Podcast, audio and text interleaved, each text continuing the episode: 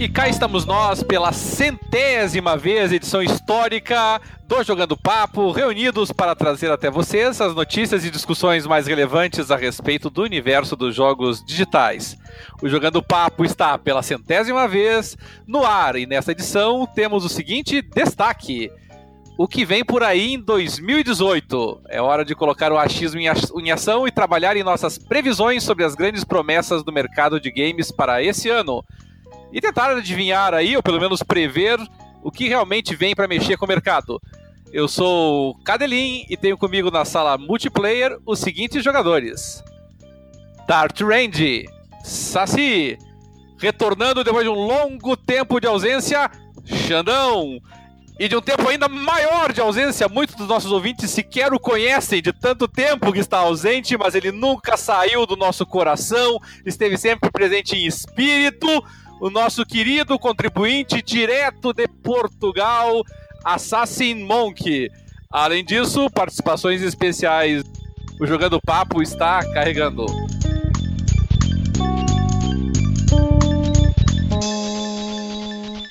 Salve galera, está entrando no ar mais uma edição do Jogando Papo, podcast onde não basta jogar, é preciso debater. E finalmente atingimos um grande marco da nossa existência, chegamos à edição número 100. Uma salva de palmas para essa corda idiosincrática do programa. Muito bom, é ótimo poder estar aqui com todos vocês até porque é uma demonstração de comprometimento não só do, do, programa com seus ouvintes, mas de cada um dos participantes que vem se doando a nossa causa aqui com maior, menor frequência, mas todos eles constroem aquilo que nós conhecemos pelo Jogando Papo. E acima de tudo, a todos vocês, nossos ouvintes, cuja presença, participação, eh, downloads, críticas, sugestões, contribuições são sempre bem-vindas e é o que faz realmente o programa seguir em frente. Estamos na centésima e esperamos chegar até a milésima edição, se for possível.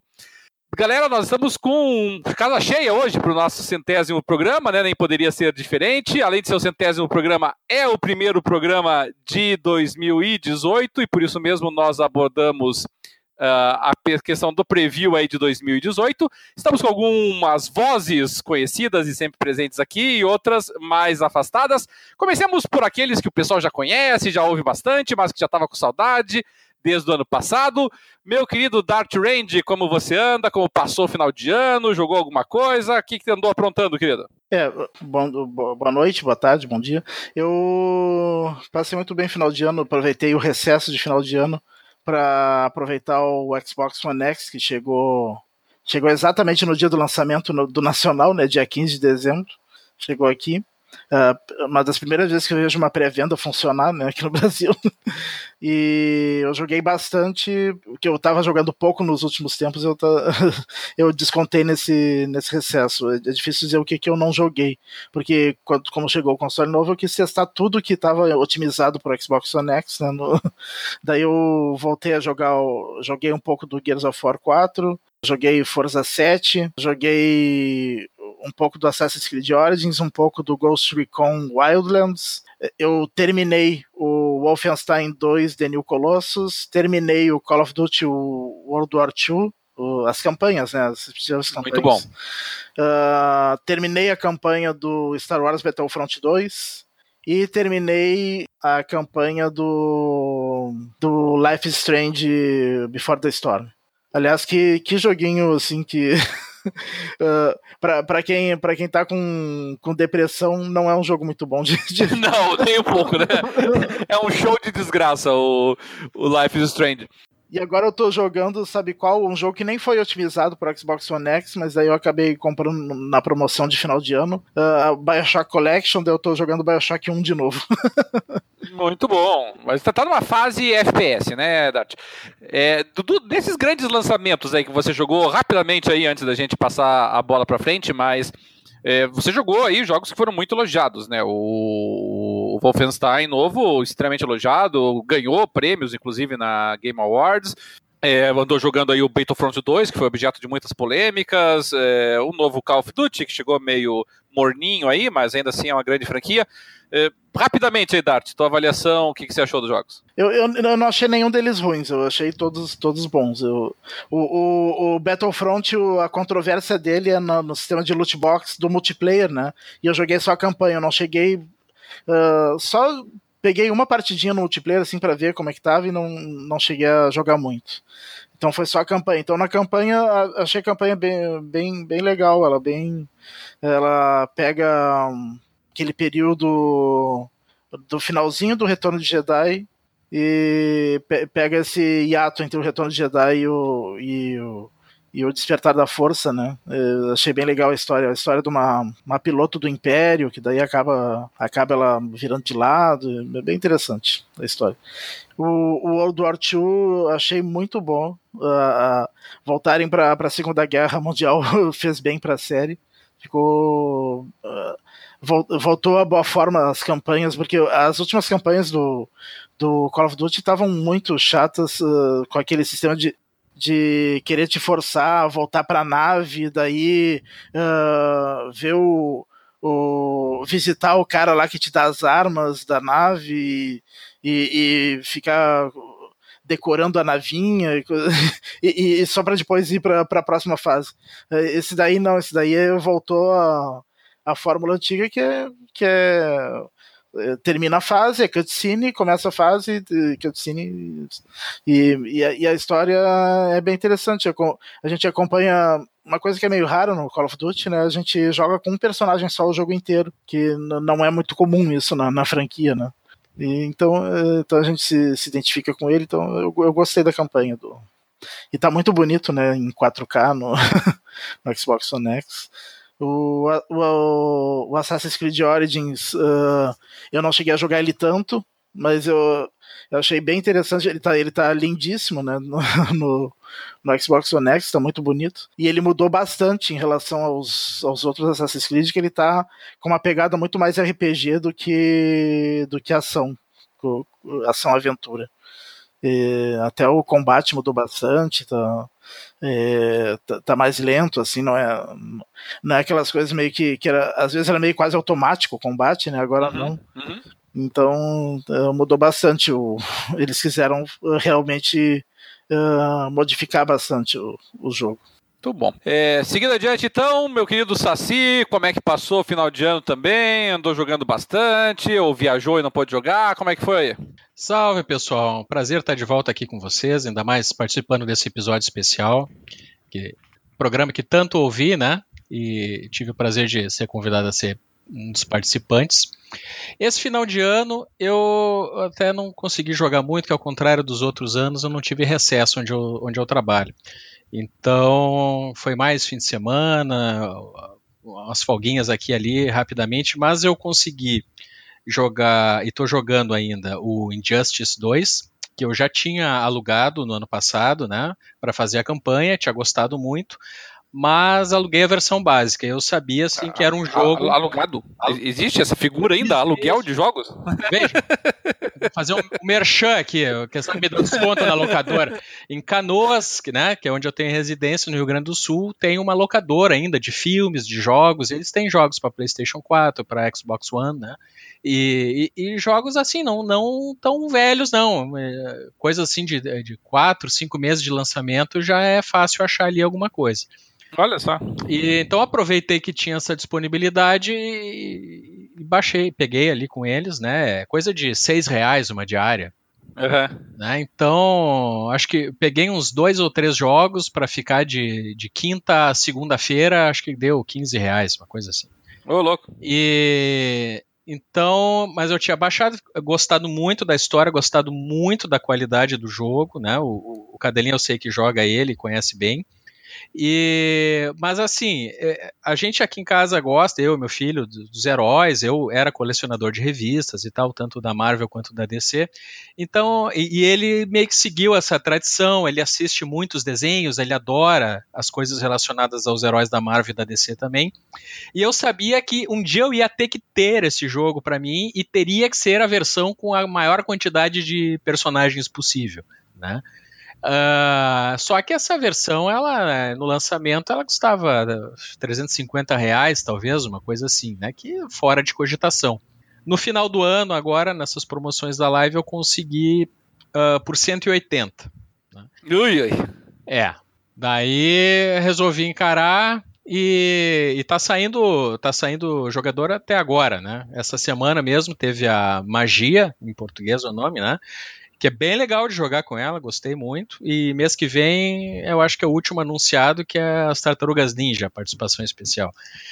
Então estamos jogando bastante. É, eu, quando as crianças não estão na sala, jogo Wolfenstein 2 The New Colossus né? Que é achei muito legal, mas estou jogando de pouquinho em pouquinho porque eu não tenho muita abertura para jogar ele na sala. São... Claro. Mas é, eu esqueci de comentar dele. É, é insano esse jogo, né? É, eu, é, é, é, é, muito. É bem legal, ele é bem old school, né? E, mas a história é bem, mal, bem maluca, assim. É, ele é a temática assim, a violência extrema, mas ele não é adulto só pela violência, né? E tem cenas muito nonsense, né? Vocês chegaram a ver um, vídeo, um videozinho que eu mandei para vocês? Uma, uhum, uma uhum. cena, tem cena até de mulher que tá, que tá grávida, que sai metralhando os caras e fica banhada em sangue. Não, essa, essa é a parte light, né? O Dart tá contando que ele acha que dá para contar aqui. Tem coisas incríveis, assim, é, tem, não é um ou dois, são vários momentos da campanha que você olha, não pode ser. É. Ah, é, é, incrível, mas é muito bom para quem gosta, mas infelizmente, assim, é, é, uma, é uma ódio à violência, então tem que ter estômago também.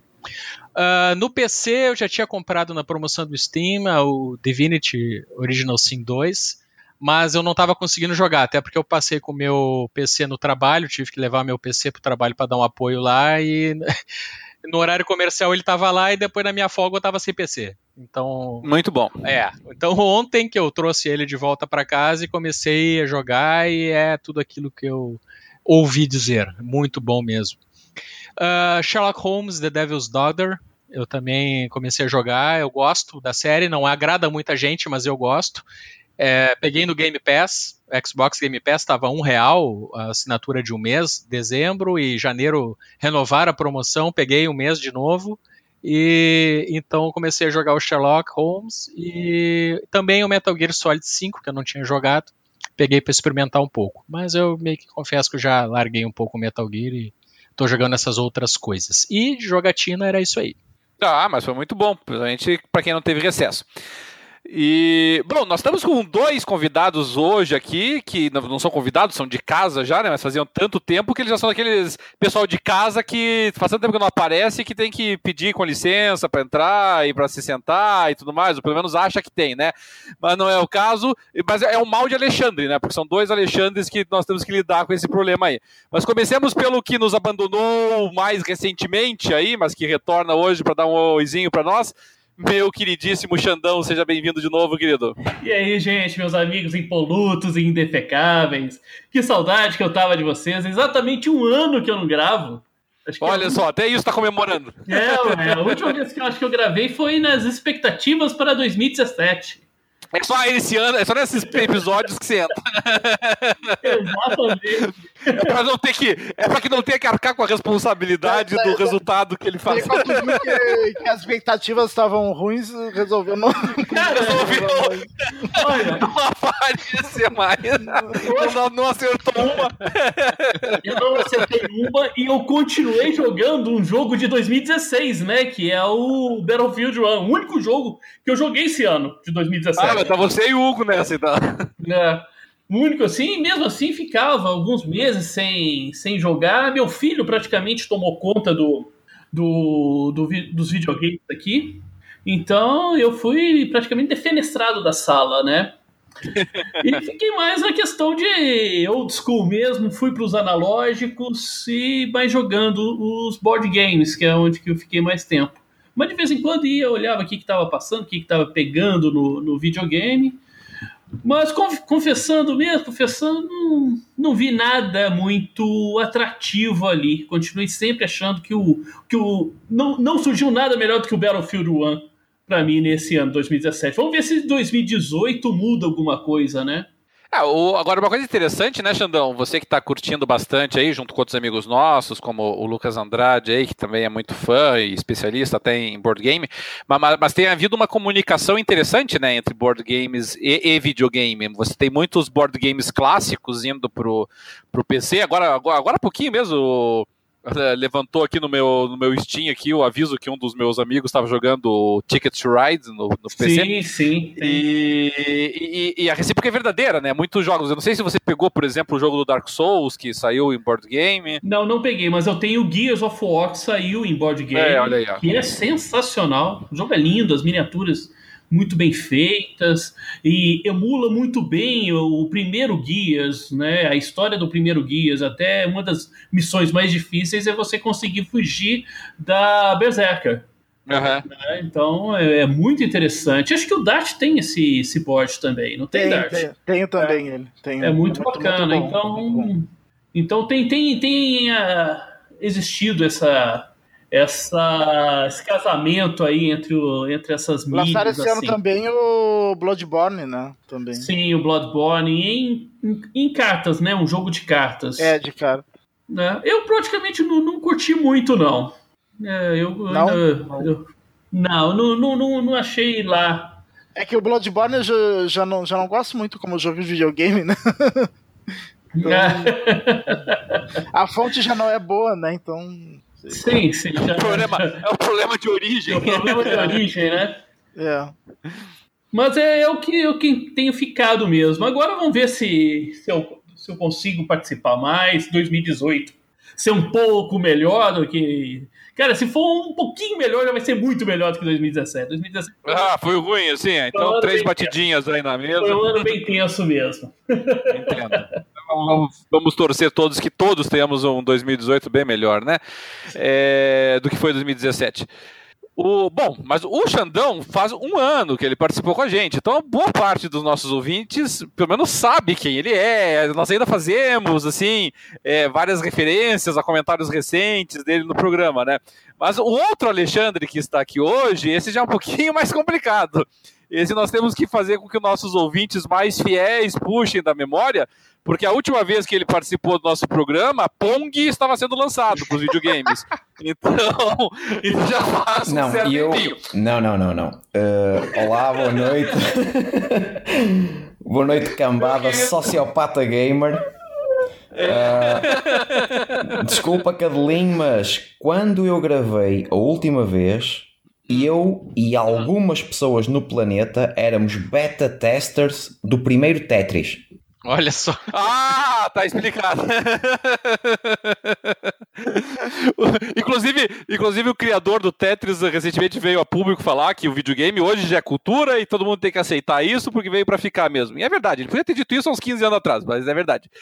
Mas, mas de qualquer maneira, o nosso querido Alexandre de Portugal agora, nós temos o Alexandre de Minas, temos o Alexandre de Portugal agora, nosso querido Assassin Monk, que deu as caras recentemente na nossa página do Facebook, porque foi na na Comic Con de Portugal, é isso, Assassin? Que você foi de, de Agent 47, foi de Hitman para um cosplay muito legal, diga-se de passagem. Seja bem-vindo de volta, querido. Olha, é um enorme prazer estar de volta. Estou emocionado.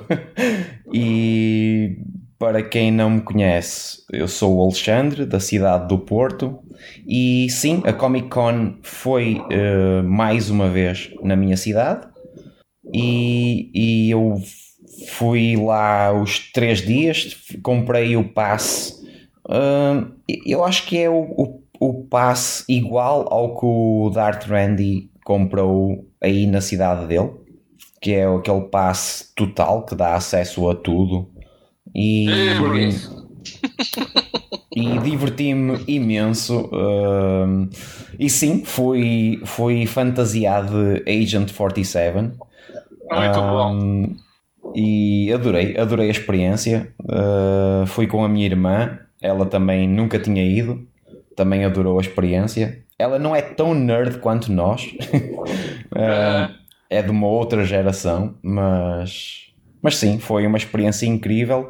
E mais uma vez, muito obrigado pelo convite. E é um orgulho enorme estar a gravar com vocês e estar de volta esta corja, como o Xandão fala, como, como o meu homónimo do outro lado do lago fala. É.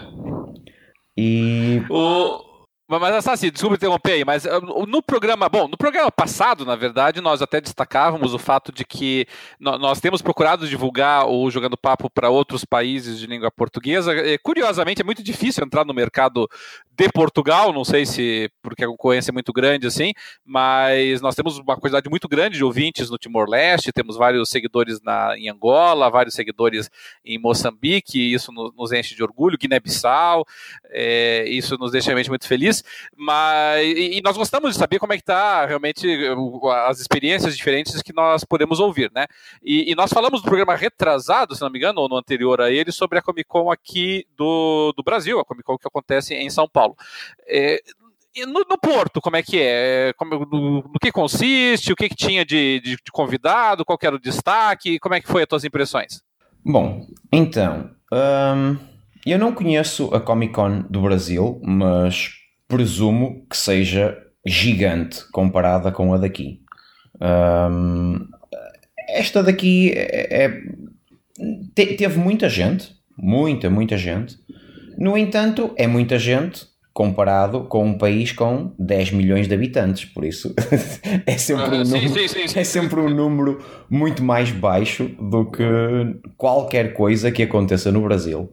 Ainda assim, nós, nós fomos brindados com uma, uma um Q&A, uma, uma entrevista, uma conversa, aliás, várias, várias conversas com o Edward Olsen. Para quem não conhece, é o comandante da nave na série fantástica e antiga Battlestar Galactica. Um, um, um indivíduo fenomenal. Eh, Ele tem descendência mexicana e ele falou connosco sobre eh, o Blade Runner, hum, a ideia do origami. Foi dele, de fazer aqueles origamis que davam sequência vá à ação, não é? eram quase uma, uma dica do que é que ia acontecer a seguir no, no Blade Runner no Blade Runner inicial Ahm, falou sobre a escola dele de arte nos Estados Unidos e a, ten- a- a constante tentativa dele fundir uma, uma, uma arte latina que o americano continua a não conhecer. Uh, basta ver os filmes americanos em que o latino é sempre o barão da droga. Sempre. Não? Porque os latinos dedicam-se todos à droga. Não existem padeiros, não existem polícias, não existem bombeiros, só existe droga.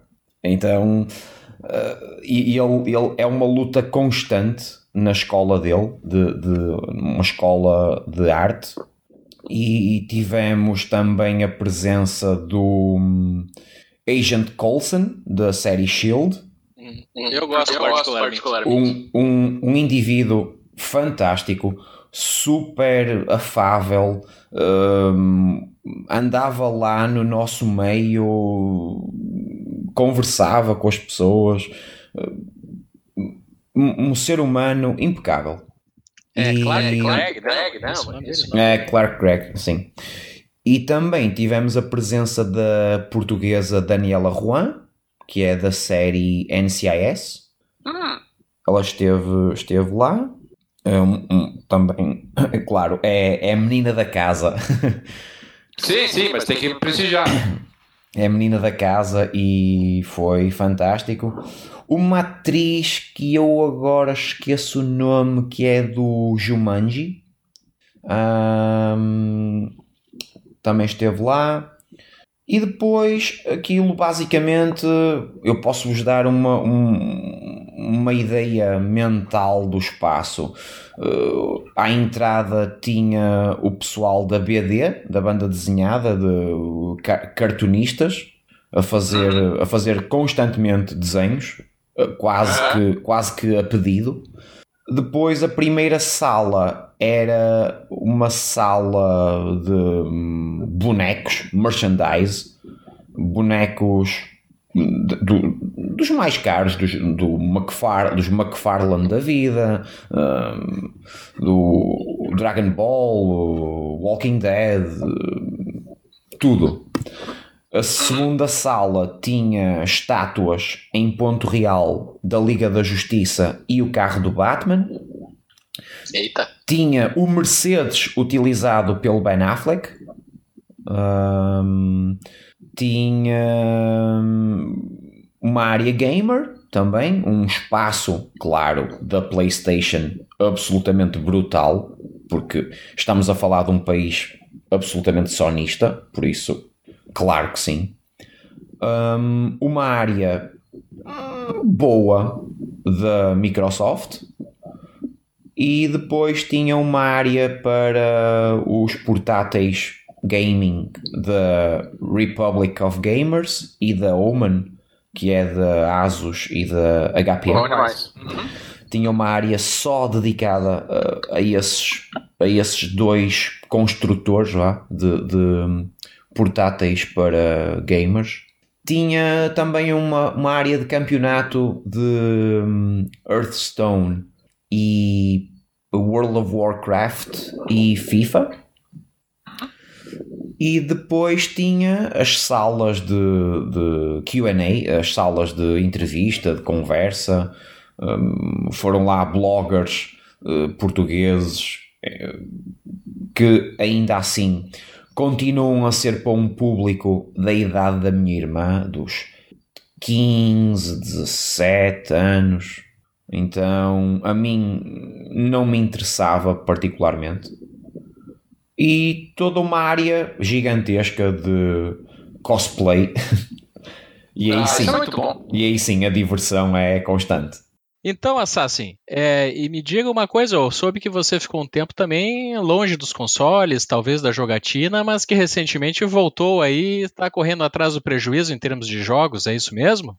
Sim, sim, eu estou uh, neste momento a jogar novidades uh, que saíram uh, há dias apenas atrás, do género Gears of War 5, uh, Halo 5, Gears of War 4, uh, Bioshock Infinite, que toda a gente sabe, saiu o mês passado. Agora, Um, Injustice 1, uh,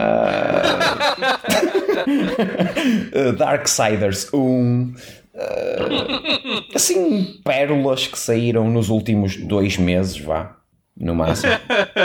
é, coisa bem recente. né? Não, eu lançamento. comprei uh, no dia de Natal, um, comprei uma TV nova uh, e um, Xbox One X.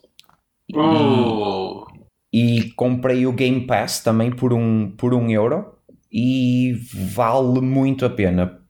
E eu acho que vou continuar, te- te- tenho, tenho a certeza que vou continuar com o Game Pass. Porquê? Porque toda a gente sabe que eu sou um jogador multiplayer eh, absolutamente ridículo.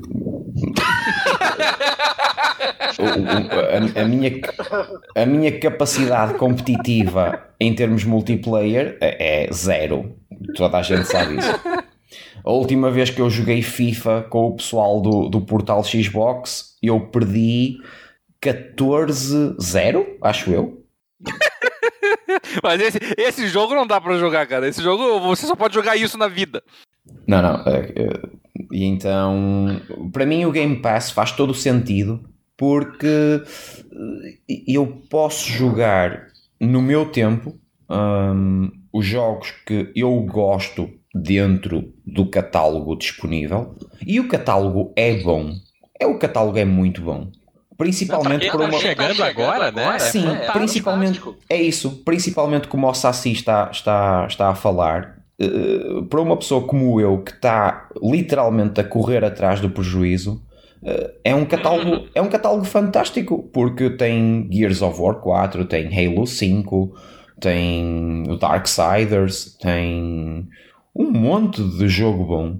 E, e eu que trabalho por turnos, eh, também me fica complicado eu jogar com vocês. Hum. Então, se eu já sou um jogador mau por natureza a nível do multiplayer.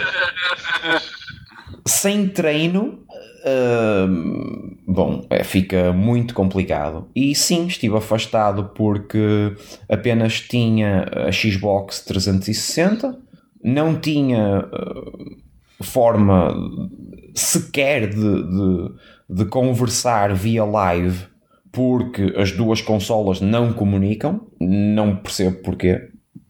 Uh, é, é das tais. É, é, é, é de, eu, eu não queria avançar muito com esta parte, mas é das coisas que mais me irrita na Microsoft ela ser uma empresa de software e, e, e, e eu acho que ela faz de propósito. É impossível. Porque comunicar áudio entre Xbox 360 e Xbox One X e eu presumo que não seja física quântica. É, Eu ouvi problemas a esse respeito, mas em, em tese funciona, mas eu, eu ouvi que tem pessoas com problema mesmo. Não, é impossível. Não, não, o- o- não é uma questão de problema, é. Não dá. É, o problema é não acontecer, né? Exatamente. É, costuma ser meio problemático esse problema. É, exato. É, é, sim. No papel existe, mas você não pode contar com o recurso. Agora, agora tem uma outra forma um pouco mais fácil que é pelo aplicativo do Xbox para celular, para Windows 10. Então, e daí, daí dá. Sim, mas aí obrigava-me a estar, sei lá, a trabalhar na rua e ver se vocês estavam online para poder entrar num chat com vocês para conseguir falar com, o, com o pessoal do, do Jogando Papo e, e do, e do portal Xbox. Eh, Na prática fica impossível. Na prática Bom, mas- é absolutamente impossível fazer isso.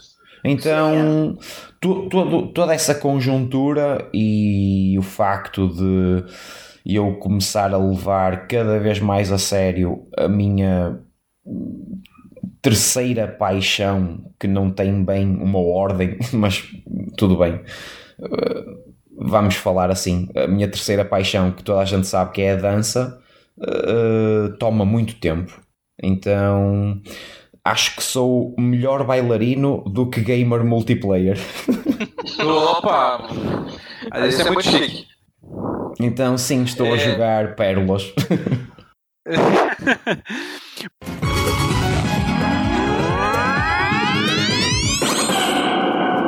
Bom, enquanto o Assassin tá eh, recuperando o tempo perdido, por assim dizer, né? Fazendo uma. Pra ti, né? Assassin, não só pra ti, mas pra qualquer outra pessoa que de repente eh, entrou mais tarde na geração, ou de repente, por um motivo ou outro, não teve oportunidade de jogar muito dos jogos que saíram antes, eu não tenho dúvida nenhuma de que o Game Pass é, é uma alternativa muito interessante, pelo menos assim, por um, dois anos que seja. E nós já destacamos isso em outros programas, né? Mas, de qualquer sorte, vamos tentar olhar, e hoje é nosso exercício de futurologia aqui, né, para a gente tentar olhar para o futuro e vermos o que, que tem pela frente. Primeiro, para que o pessoal que já está aí com o Xbox One X, como o Dart, como o Assassin, possam ver se tem alguma coisa aí para ocupar todo o poder do monstro, por assim dizer, e que também para que os outros pobres mortais aí também tenham alguma coisinha para se divertir esse ano.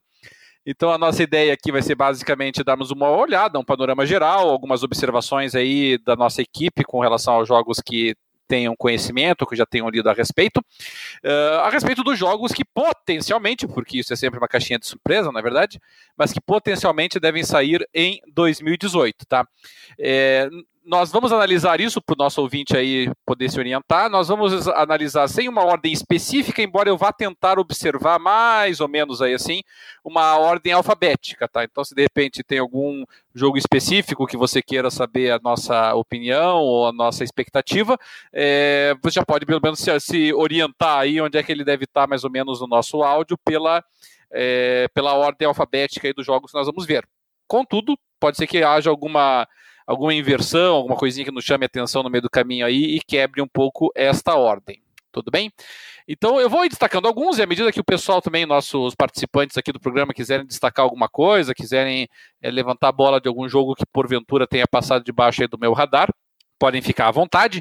Uh, e, e na, verdade, na verdade, sim, como são vários jogos, né? O pessoal que quiser indo colocando aí alguma observaçãozinha sobre algum deles aí pode levantar a mãozinha virtual aí, assim, para que a gente possa passar a bola.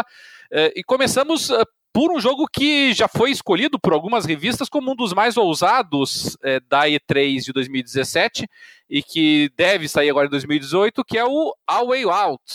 O A Way Out, que é da Haze Light Studios, pessoal que não teve a oportunidade, eu sugeriria muito que jogasse o jogo anterior da, da Haze Light, que foi o Brothers, A Tale of Two Sons, um dos melhores jogos que saiu, um dos melhores indies que saíram no, no finalzinho, mais ou menos, aí da geração passada um jogo realmente muito bom, mas que não tem nada a ver, na verdade, com A Way Out. A Way Out é uma nova, é um novo, uma nova abordagem para eles, inspirada claramente ali naquela, naquele Prison Break, né, o seriado. Basicamente um jogo cooperativo em que você joga cooperativamente com outro com o colega controlando outro personagem uh, e desenvolvendo a história dos dois uh, fugitivos aí de uma penitenciária. Uh, meus queridos, chegaram a acompanhar alguma coisa desse jogo? Viram na E3? estão esperando algo? Não estão esperando nada? O que, que vocês acham? Eu estou curioso, até porque esse jogo, como ele tem um foco muito grande no cooperativo, né? É, a, o, a Tale of Two Sons, é, na verdade, era você tinha que controlar ao mesmo tempo dois personagens, né? Acho que cada direcional ficava com um dos, do, do, dos, um dos irmãos. E esse, na verdade, não. É cada jogador controla um dos, um dos personagens. E, e no primeiro momento ele estava focado no, naquele co-op local, né? E, e o pessoal perguntou, mas como assim? Não vai ter online, né? É, não, estamos vendo e tal. No fim, confirmaram que vai ter online sim. E o que me chamou a atenção depois foi o fato de que eles estavam providenciando uma forma de que, se eu comprar o jogo, eu possa convidar alguém que não é proprietário do jogo jogar comigo. Né? Não sei se vocês viram alguma coisa nesse sentido. Sim, sim, sim. Né? Para atuar como parceiro, né? É. O que é uma solução razoável numa situação em que você precisa de alguém para poder jogar Exato, o jogo. Exato, né? Acaba viabilizando porque tinha muita gente com medo. Pá, mas eu vou comprar, daqui a pouco eu não acho quem jogar comigo, vou jogar dinheiro fora. Então isso aí, daqui a pouco você só precisa convencer um amigo a baixar o jogo e, e né? Vamos ver como é que vai se dar isso. É mais ou menos como aquele recurso que tem no PlayStation 4 de tu convidar alguém que o PlayStation 4 tem também, como tu convidar alguém que não tem o jogo para jogar por um certo tempo contigo, né? Um jogo co-op. Ah, né? eu nem lembrava dessa história. É, eu não me lembro, não me lembro é, qual é o nome desse recurso, mas é, mas é, tem isso no PlayStation 4. Não sei se era SharePlay. SharePlay, eu assim. acho. Tá. Tem, então, mas o, o, gráfico é muito bonito do jogo e tal. É, algumas pessoas tiveram acesso a testes em feiras, disseram que ele é, ele é bem interessante. Esse é um que eu aguardo reviews assim para ver se ele é tudo isso mesmo que estão vendendo, se é interessante mesmo.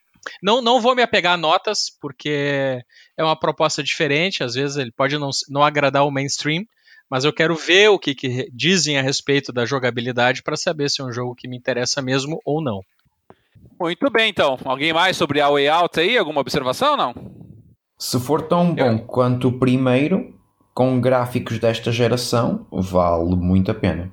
É, o A Way Out, nos vídeos que saíram, pelo menos que a gente viu na, na, na E3, é, parece que os gráficos são razoáveis, assim, a dificuldade para mim em jogo co-op, bom, assim, de forma geral eu não sou muito fã de jogo cooperativo, assim, sabe, porque é, nem sempre é fácil, principalmente para nós aí, que somos profissionais e temos nossas nossas próprias agendas, né? O próprio Assassin já comentou aí dos turnos dele.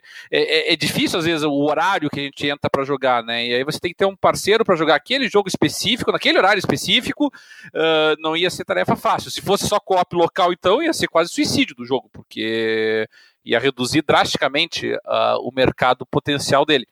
É, mas mesmo online, sendo co-op é, obrigatório, digamos assim, eu acho que o jogo vai ter algumas dificuldades, assim, realmente, sabe, para para conseguir avançar, né? Porque você não é, não é só uma questão de você encontrar outro jogador para jogar junto contigo. É uma questão de você encontrar um outro jogador para jogar junto, contigo, que você jogue no mesmo horário, que vocês tenham, digamos assim, o mesmo perfil de jogo. Por exemplo, tem jogadores que gostam de jogar 40, 50 minutos um jogo e param. Tem outros que, quando sentam para jogar, querem jogar 3, 4 horas.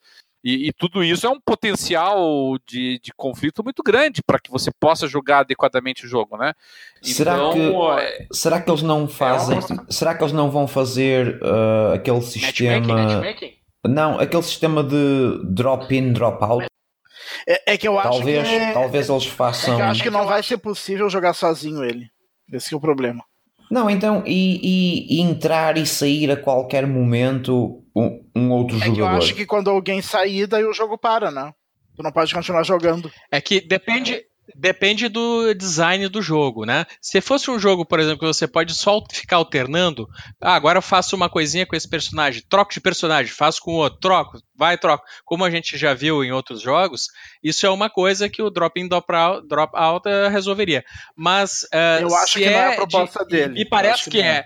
é. A proposta dele é você ter que ter alguém atuando ao mesmo tempo que o outro está fazendo, sabe? Um cara distraindo o guarda Sim, e o no- outro... no- nos gameplays que eles mostraram, tem várias partes que tem que as pessoas que meio que fazerem sincronizadas ações, assim, tem que combinar. e coisa. É bem complicado. Ok, mas imagina que eu começo o jogo com o Xandão e, Ah, e a, a- a- a internet do Xandão cai, sei lá. E então o jogo entra no pause e entra o Cadelim. E o Cadelim continua a ação daquele ponto para a frente comigo. Olha, talvez você tenha que fazer isso, mas não instantaneamente. Dá pause, sai do jogo, entra de novo com outro parceiro. Provavelmente, é o que eu imagino. Nesse jogo aí, gente, é praticamente uma união estável, cara. eu acho, eu só desconfio, se configurar mesmo união estável, você tem que mudar perfil de Facebook, colocar lá e- em relacionamento sério com fulano de tal pra poder jogar. Ou seja, basicamente, Sabe? Basicamente- Não vai dar certo. basicamente se eu estiver a jogar com o Xandão e ele cair, é tudo mentira. Foi ele que me abandonou.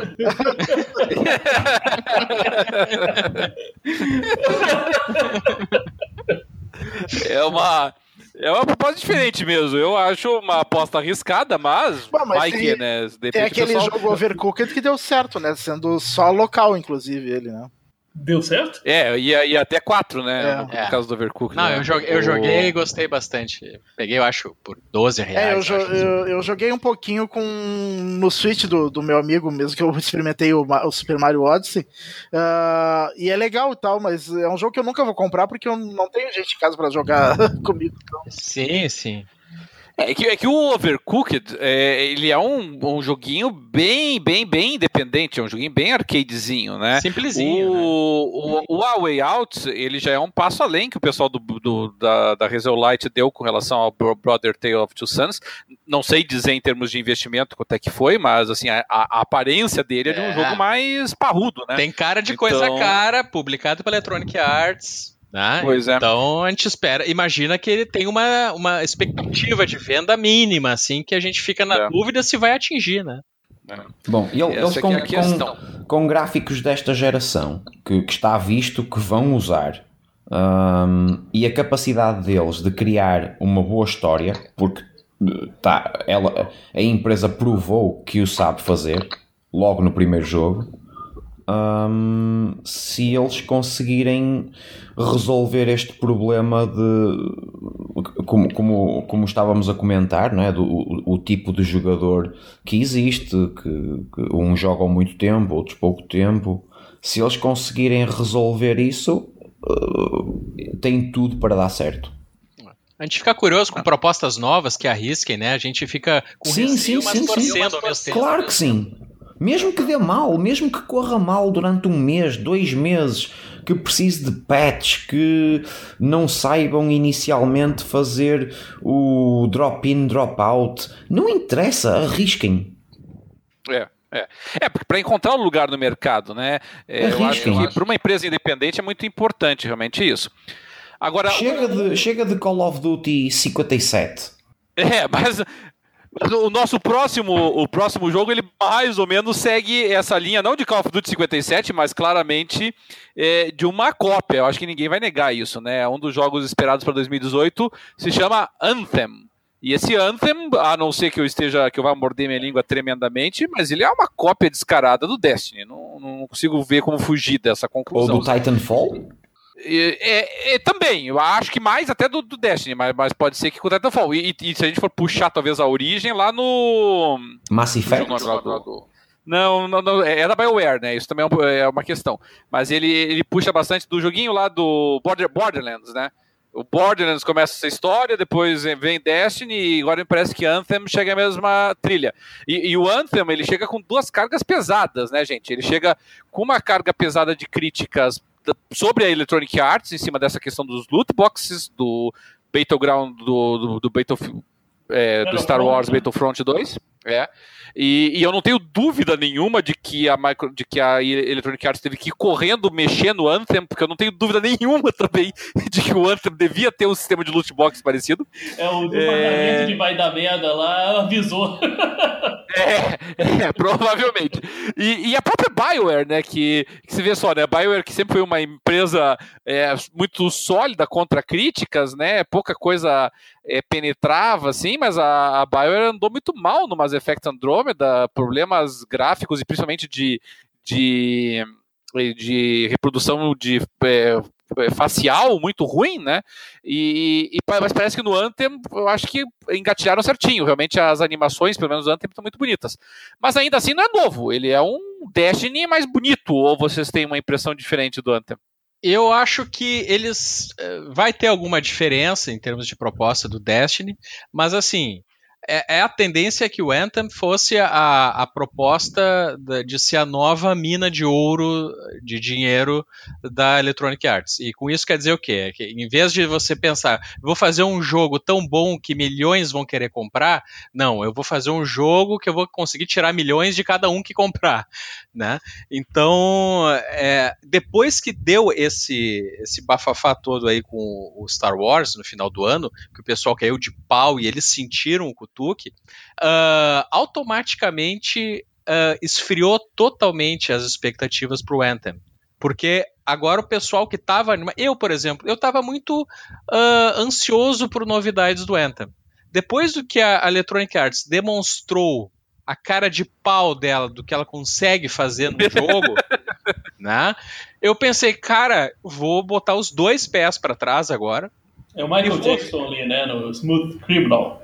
Sim, é, é, porque assim, o, Star Wars, o Battlefront, ele é, ele, ele, teve uma campanha muito legal, muito bacana, que eu cheguei a experimentar e o Dart comprovou isso, jogando toda, mas a, a, a essência do jogo é o multiplayer, né?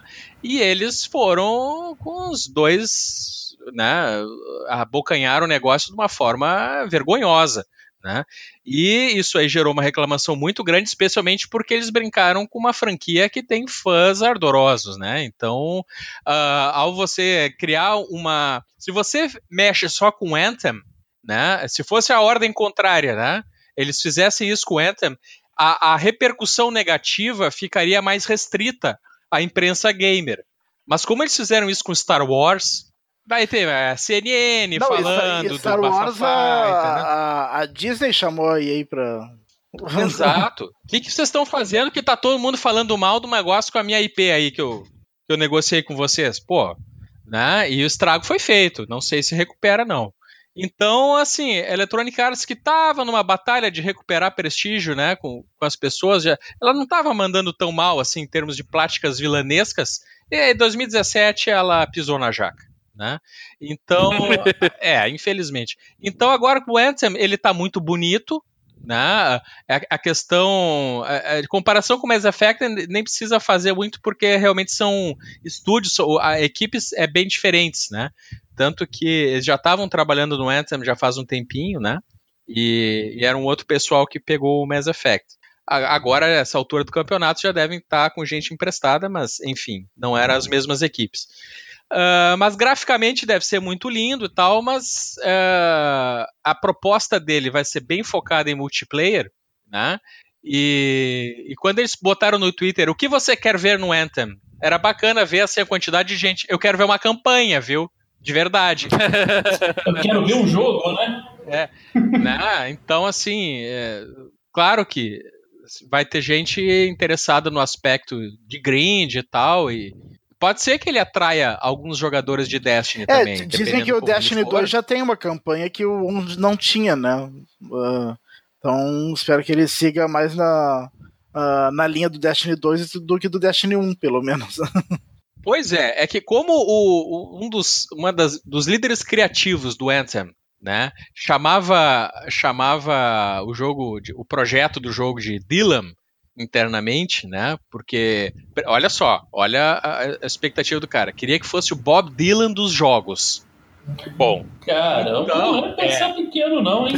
Exato. Então, assim, eu tô curioso. Por enquanto, a gente viu uma apresentação gráfica muito bonita e tal, não sei o quê. Mas eu tô curioso para ver o que, que isso significa. Exatamente. Por que, que o cara acha que é tão diferente, que é uma coisa assim que vai chamar tanto atenção? Só gráfico não basta. Né? Tem que ter outra coisa. Eu quero acreditar que o Anthem seja o Assassin's Creed 2. Vocês recordam-se do que é que aconteceu com o Assassin's Creed? Toda a gente na altura criticou e a empresa ouviu, gravou, recolheu informação e depois deu-nos uma absoluta pérola barra pedido de desculpa chamado Assassin's Creed 2 que até hoje continua a ser um jogo absolutamente fabuloso. Eu quero acreditar muito, muito, muito, muito que o Anthem seja uh, exatamente isso.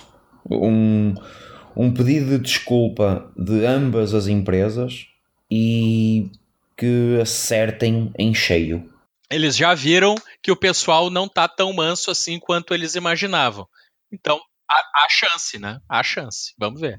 É, a, a, impressão que eu tenho só é que o, realmente o, o Anthem pode ser um jogo meio pesado, assim. Eu acho que para quem tem o, o, PS4 Pro e para quem tem, principalmente para quem tem o Xbox One X, vai ser um bom, um bom teste para a capacidade do, de ambos os consoles, porque realmente é um jogo muito bonito, assim, em termos de, de qualidade de texturas, de, quali, de, de qualidade de, de animações mesmo que nós vimos, assim, é bem interessante. Agora, tanto o Anthem quanto o A Way Out Cadelino, desculpa interromper. Acredito que seja também uma forma de forçar a troca de, a troca do aparelho. Ah, isso vai ter cada vez mais, né? Eu, eu, eu tava comentando, a gente foi faz, fazer os primeiros testes de streaming recentemente ali. É, eu, o Dart e o, o, Porto nos reunimos ali, jogamos um dia o Forza Horizon e depois jogamos o novo, o novo Forza Motorsport mesmo. E, e eu falei para eles assim: o Forza tá, tá, muito pesado no Xbox One normal, digamos assim, sabe? Ele, ele tá lento para carregar, ele, ele, ele tá realmente exigindo demais do aparelho, assim, sabe? Claramente numa tentativa de mostrar, olha, se você quer ter uma experiência mais fluida do jogo, migre pro X, sabe? Porque realmente no, no Xbox One o jogo tá, tá realmente muito pesado, assim, sabe? Então pode ser que isso acabe acontecendo, né?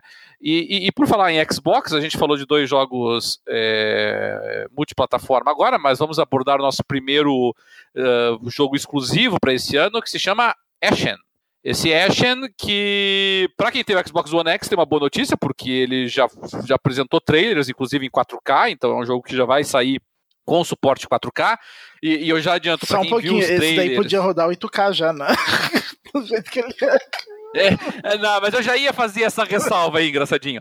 O, o, pessoal olha pro, o pessoal olha pro Ashen e acha que não, esse gráfico do Ashen aqui, meio cartunesco e tal, sem maiores detalhes ali nas texturas, não, não é grande coisa. Mas preste atenção numa coisa importantíssima e que pesa muito a, a qualidade da, da iluminação do jogo sabe? A capacidade que o jogo tem de trabalhar com a iluminação, principalmente em sombras e mostrar o desnível de sombras, porque o jogo é todo é, uma temática mais escura, né? Daí a, o nome dele, inclusive, ele é muito importante e eu acho que o jogo faz isso muito bem e não dá para menosprezar isso, porque é muito difícil você reproduzir com esse nível de qualidade, mesmo nas versões alfa do Ashen. Mas para quem não conhece o Ashen ainda, é um jogo exclusivo do Xbox One e também para PC. Tá? Ele é descrito como um action RPG, mas nós podemos ler Dark Souls. Né? Não há dúvida nenhuma de que é a, a resposta da Microsoft para um jogo exclusivo daí, né, é, ao Dark Souls. Ele tem, me parece, ele tem um conteúdo mais de ação, um que é mais de dinâmico, de maior velocidade que o Dark Souls, né? Que, cujo combate é mais pesado, é mais lento, mas ainda assim me parece muito clara a inspiração. Não sei se vocês já viram esse Ashen, se pretendem comprar para quem tem o Xbox One, se se interessam, se acham que a minha comparação não tem nada a ver. Não, não me interessou muito. Eu não tinha na reparado na questão de combate dele, assim. Eu dei uma olhadinha e, e não, me, me- não tinha feito essa associação com Dark Souls, assim, olhando pra ele. Ele tem, assim, a temática, a- talvez a estética, né? Não a forma de fazer os gráficos, mas a, a temática visual eu acho que lembra de fato Dark Souls. Mas talvez a forma de jogar não, não sinta Dark Souls, né? Eu, eu achei interessante, mas é aqueles assim que eu vou ficar esperando, a- olhando de cantinho, de lado. O que, que a galera tá comentando a hora que sair, né? Se realmente encantar, eu dou uma atençãozinha maior pra ele. É, eu em princípio não me interessei nem um pouco. Eu gostava muito que em vez de Dark Souls fosse mais Shadow of the Colossus. Adorava. Fosse o Shadow of the Colossus da da- da Xbox. Fosse mais história e menos combate. E o estilo do jogo. Voltamos ao início da conversa eh, e, e da, da discussão que eu estava a ter com o Saci. Eh, arrisquem façam coisas diferentes. E isto é um jogo diferente. Quanto mais não seja na apresentação. E isso é bom. É, o, eu, eu concordo integralmente. E, o, e a proposta estética do Ash é diferente. O jogo em si não me parece que seja muito diferente de outros actions RPGs que nós já Mas a jogamos. estética, a estética é. É, a estética é diferente. A estética é bem diferente, realmente. Vai muito de agradar e desagradar, mas eu, eu, eu achei ela muito bonita, sabe? Eu gostei do trabalho de iluminação que eles fazem. É, eu achei que eu, não é muito fácil você conseguir estabelecer diferenciações no ambiente quando você trabalha com uma paleta de cores tão pequena quanto a do Ashen, né, que é tudo cinza e preto e marrom escuro e, e, e ainda assim eu, eu, acho que eles conseguiram dar alguma vida para esse mundo uh, ainda assim, sabe?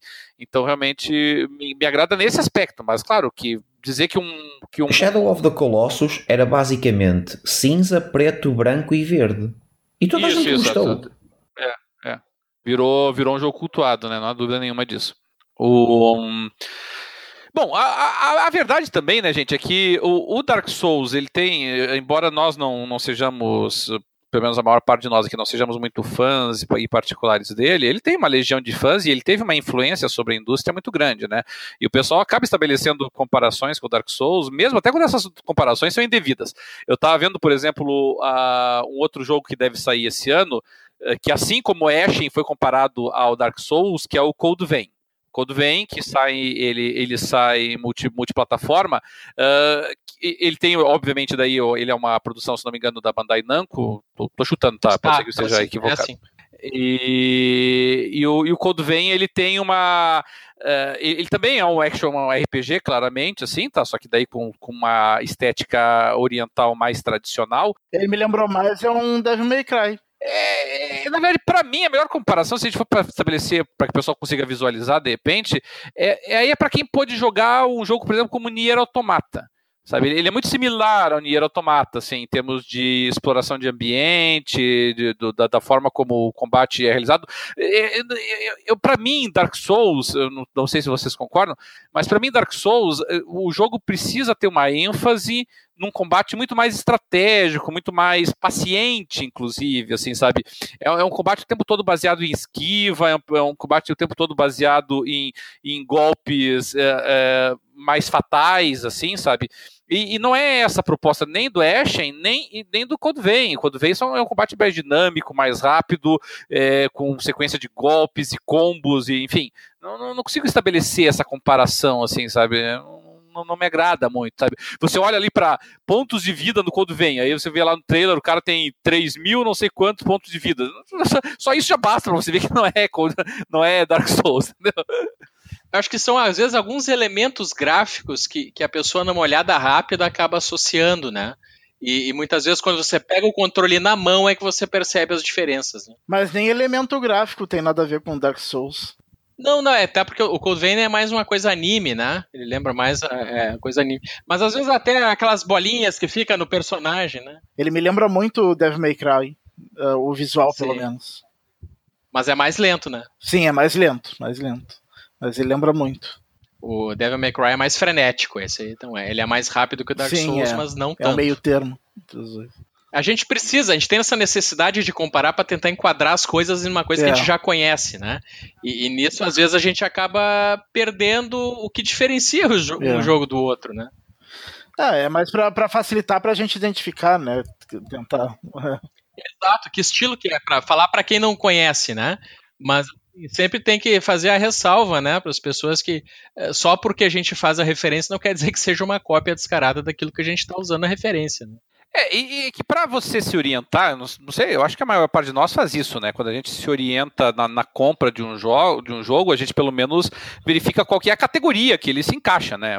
Para se ele é parecido com uma coisa que a gente gosta, né? É, pelo menos uma proposta de gênero, né? Então, por- toda vez que eu vejo que algum jogo sai é, sob a, a- a- o carimbo de RPG, por exemplo, ele automaticamente ganha minha atenção. Entra no teu Sabe, radar. se um jogo é, se o jogo entra com um carimbo de, de estratégia, ele entra no meu radar. Se ele entra com carimbo de adventure, ele entra no meu radar. É, já FPS, por exemplo, eu vou olhar, talvez, assim, quem sabe. Vai soar mais para entrar no teu radar. É, exatamente, sabe? Um, um jogo de, sei lá, é, quebra-cabeça, é, jogos de terror, de forma geral, não, não, não me atraem tanto, assim. É, jogos de stealth des- desaparece do meu radar, assim, que consta que o jogo é assim. então, então isso é muito importante, pelo menos para a pessoa se orientar, né? É, nós temos um jogo que- que tem também uma característica tão forte que até ele próprio invoca eh, comparações, e aqui o- certamente o Xandão e o, e o, e o Assassin vão se sentir eh, muito em casa, que é o Crackdown 3, né? é incrível, mas nós estamos falando ainda de Crackdown 3, que talvez saia esse ano. E eu, eu acabei deixando passar o Crackdown 2, eu, eu joguei o primeiro Crackdown, foi uma grata surpresa, um daqueles jogos que a gente joga sem a mínima expectativa, e foi um jogo muito bacana, realmente me agradou bastante. Mas eu vou ser bem sincero, esse Crackdown 3, a única coisa legal é o Terry Crews, que é um cara muito simpático, muito bacana, muito carismático, mas o, o jogo em si chega uma hora que não- você não começa a não botar mais fé nele, né? Porque demora e adia, e demora e adia, enfim. Sai esse ano, será? Eu acho que sai, porém, assim, eu tenho um problema que eu não cheguei a gostar nem do 1, né? Eu joguei ele muito tarde. Ah, bom, aí complica um pouco. É, eu, eu joguei ele muito tarde e, e já me doeu, assim, a, já, já senti muito datado. Então, é, não, não tenho expectativa realmente para esse Crackdown 3, até porque o tipo de proposta dele é ser um tipo de jogo que dificilmente eu consigo jogar, né? Que é esse foco grande no multiplayer. Mas vamos ver se, se daqui a pouco formos surpreendidos, né, com uma campanha interessante. Eu posso dar, dar uma chance, pelo menos, em, em promoção, né? Mas vai muito depender do que, que o pessoal vai me contar, né? Sobre o jogo. Por enquanto não tá no meu radar, não. Xandão, você jogou o primeiro Crackdown na geração passada não? Joguei, joguei bastante o primeiro Crackdown, mas é, foi jogo de, de entrada do, do console, cara. Foi, foi lançado acho que em 2007, 2006 ou 2007. Ele vendeu muito porque ele tinha, ele tinha um acesso a, acho que é um beta do Halo 3. Exatamente, ele tinha o acesso ao, é, o, o, o acesso ao beta, vendeu bastante, mas ele era aquela opção, era um GTA-like que a gente tinha, que aí no, quando começou a geração do Xbox 360, era, não tinha nada ali é, possível, perto, e tinha uma proposta muito interessante, né? Sair da hori- horizontalidade e partir muito para a questão da exploração vertical com aquele tanto de pulo, tanto que você tinha que subir em prédios, Pegar as bolinhas lá. exatamente, pegar bolinhas, vencer vários. E, e não era um jogo fácil, era um jogo até que bem desafiante, né? Desafiador o jogo. E até hoje mesmo, falando nele aqui, me deu vontade de, de jogar. Eu acho que até que ele é retrocompatível, né? Acho que eu até vou colocar ele, porque é um jogo Ele é assim. Não me engano, é. que É assim. tem um desafio muito bacana ali de você pode ir repetindo as missões o quantas vezes você quiser, que é uma coisa que, que virou moda de novo, né, com Destiny, com, com esses jogos parecidos, mas ele foi um jogo de entrada do 360, é limitado em questão de história, é muito clichêzão, né? Policiais superpoderosos ficando cada vez mais é, upados, né? Cada vez mais fortes e para enfrentar monstros cada enfrentar inimigos cada vez mais fortes. Os inimigos eram bem interessantes, que eram gangues rivais na cidade. Aí lançaram 2, colocaram o zumbi e fuderam com tudo. É, O foi 2 foi muito ruim. muito cara. ruim o dois não- mesmo. Não deu certo. Né? Então o 2 praticamente matou essa franquia. E, e vou te falar, é bem surpresa mesmo a- o renascimento dela agora com esse Crackdown 3. É, é, Assassino, eu, eu- primeiramente, você jogou o primeiro Crackdown? é, e, e- e se você jogou, vo- você, você é policial aí no, no Porto, não é, Assassino? É, Não são muitos os jogos, é, até infelizmente, né, em que a gente assume o papel de law enforcement, né, de e realmente de aplicadores. Eu acho que tem mais jogos que a gente interpreta bandidos do que propriamente, propriamente policiais. policiais. O que é ótimo. É, o que é bom. O elemento catártico, né? espero, espero que continue assim. Pô, vou trabalhar de novo, cara. O cara passa o dia inteiro trabalhando de policial. Chega em casa, pega o videogame, eu vou ser um policial. Agora você vai correr atrás de bandido. Ah, Imagina, cara, Confesso. imagina então. Confesso que a, a ironia não tinha me passado. Imagina, você passa o dia inteiro lá no tribunal. Chega em casa, eu vou jogar um jogo que eu vou, vou fazer sentença. Não, mas eu tenho, eu tenho, eu tenho, eu tenho. Eu sabia que feliz ia ter um, um jogo assim, cara. Eu sabia.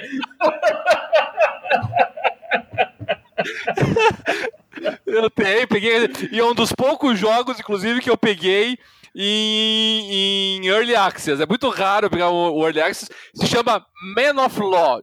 Judge Simulator. Que medo. Que medo. É um jogo. É, é um jogo. É um jogo russo tentando imitar como seria o, a vida de um juiz norte-americano, entendeu? Então é uma bagunça Nossa generalizada. senhora, cara, deve ser caótico negócio. sua cara, sua cara, Roberto. E fora, e fora que a tradução pro inglês, lamentavelmente, tá um lixo. Mas, mas eu acabei desviando do assunto. É, Assassin, é, você chegou a jogar o Crackdown? Curtiu, não curtiu? Ah, sim, eu joguei o primeiro porque é tudo aquilo que eu não posso fazer no meu trabalho. Ah, é, pô, tem essa vantagem. Essa catarse, assim, né? sim, sim, que é basicamente o meu sonho, o meu sonho de criança era matar bandido e saltar por cima do prédio. Não consigo. É, isso é um bom sonho. Duas coisas não, Não consigo. fazer. Adorava, mas não consigo. Então, o É. Crackdown, o Crackdown en- encheu umas medidas na altura, mas mas o 3, lá está, é como já é como já falaram aqui. O 3, ele teria de ter alguém por trás que fizesse uma história eh, ao nível do Grand Theft Auto 5 e sinceramente para valer a É, pena. isso, isso não vai ter. Exatamente. Exatamente. É, não, Só não. vai ter o Terry Crews, né? É isso. Não, não vai ter história profunda, não. Já gastaram todo o dinheiro que podiam gastar que é contratando o Terry Crews. Olha, eu, eu acho que se o Crackdown for muito, muito bom, o Crackdown 3, eu digo, ele, ele vai tenta, tentar imitar o, o Saints Row, na verdade.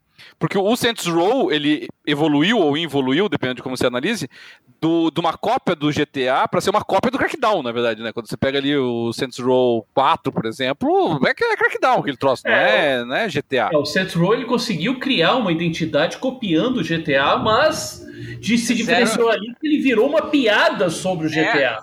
0% É. seriedade, essa é a meta. É, ele virou uma grande piada sobre É. o GTA.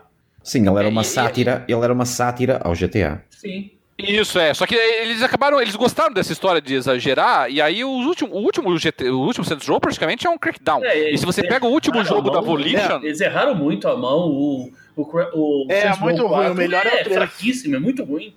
O 3 é muito bom. O 3 é muito bom. O 3 está no É, Game o- Pass.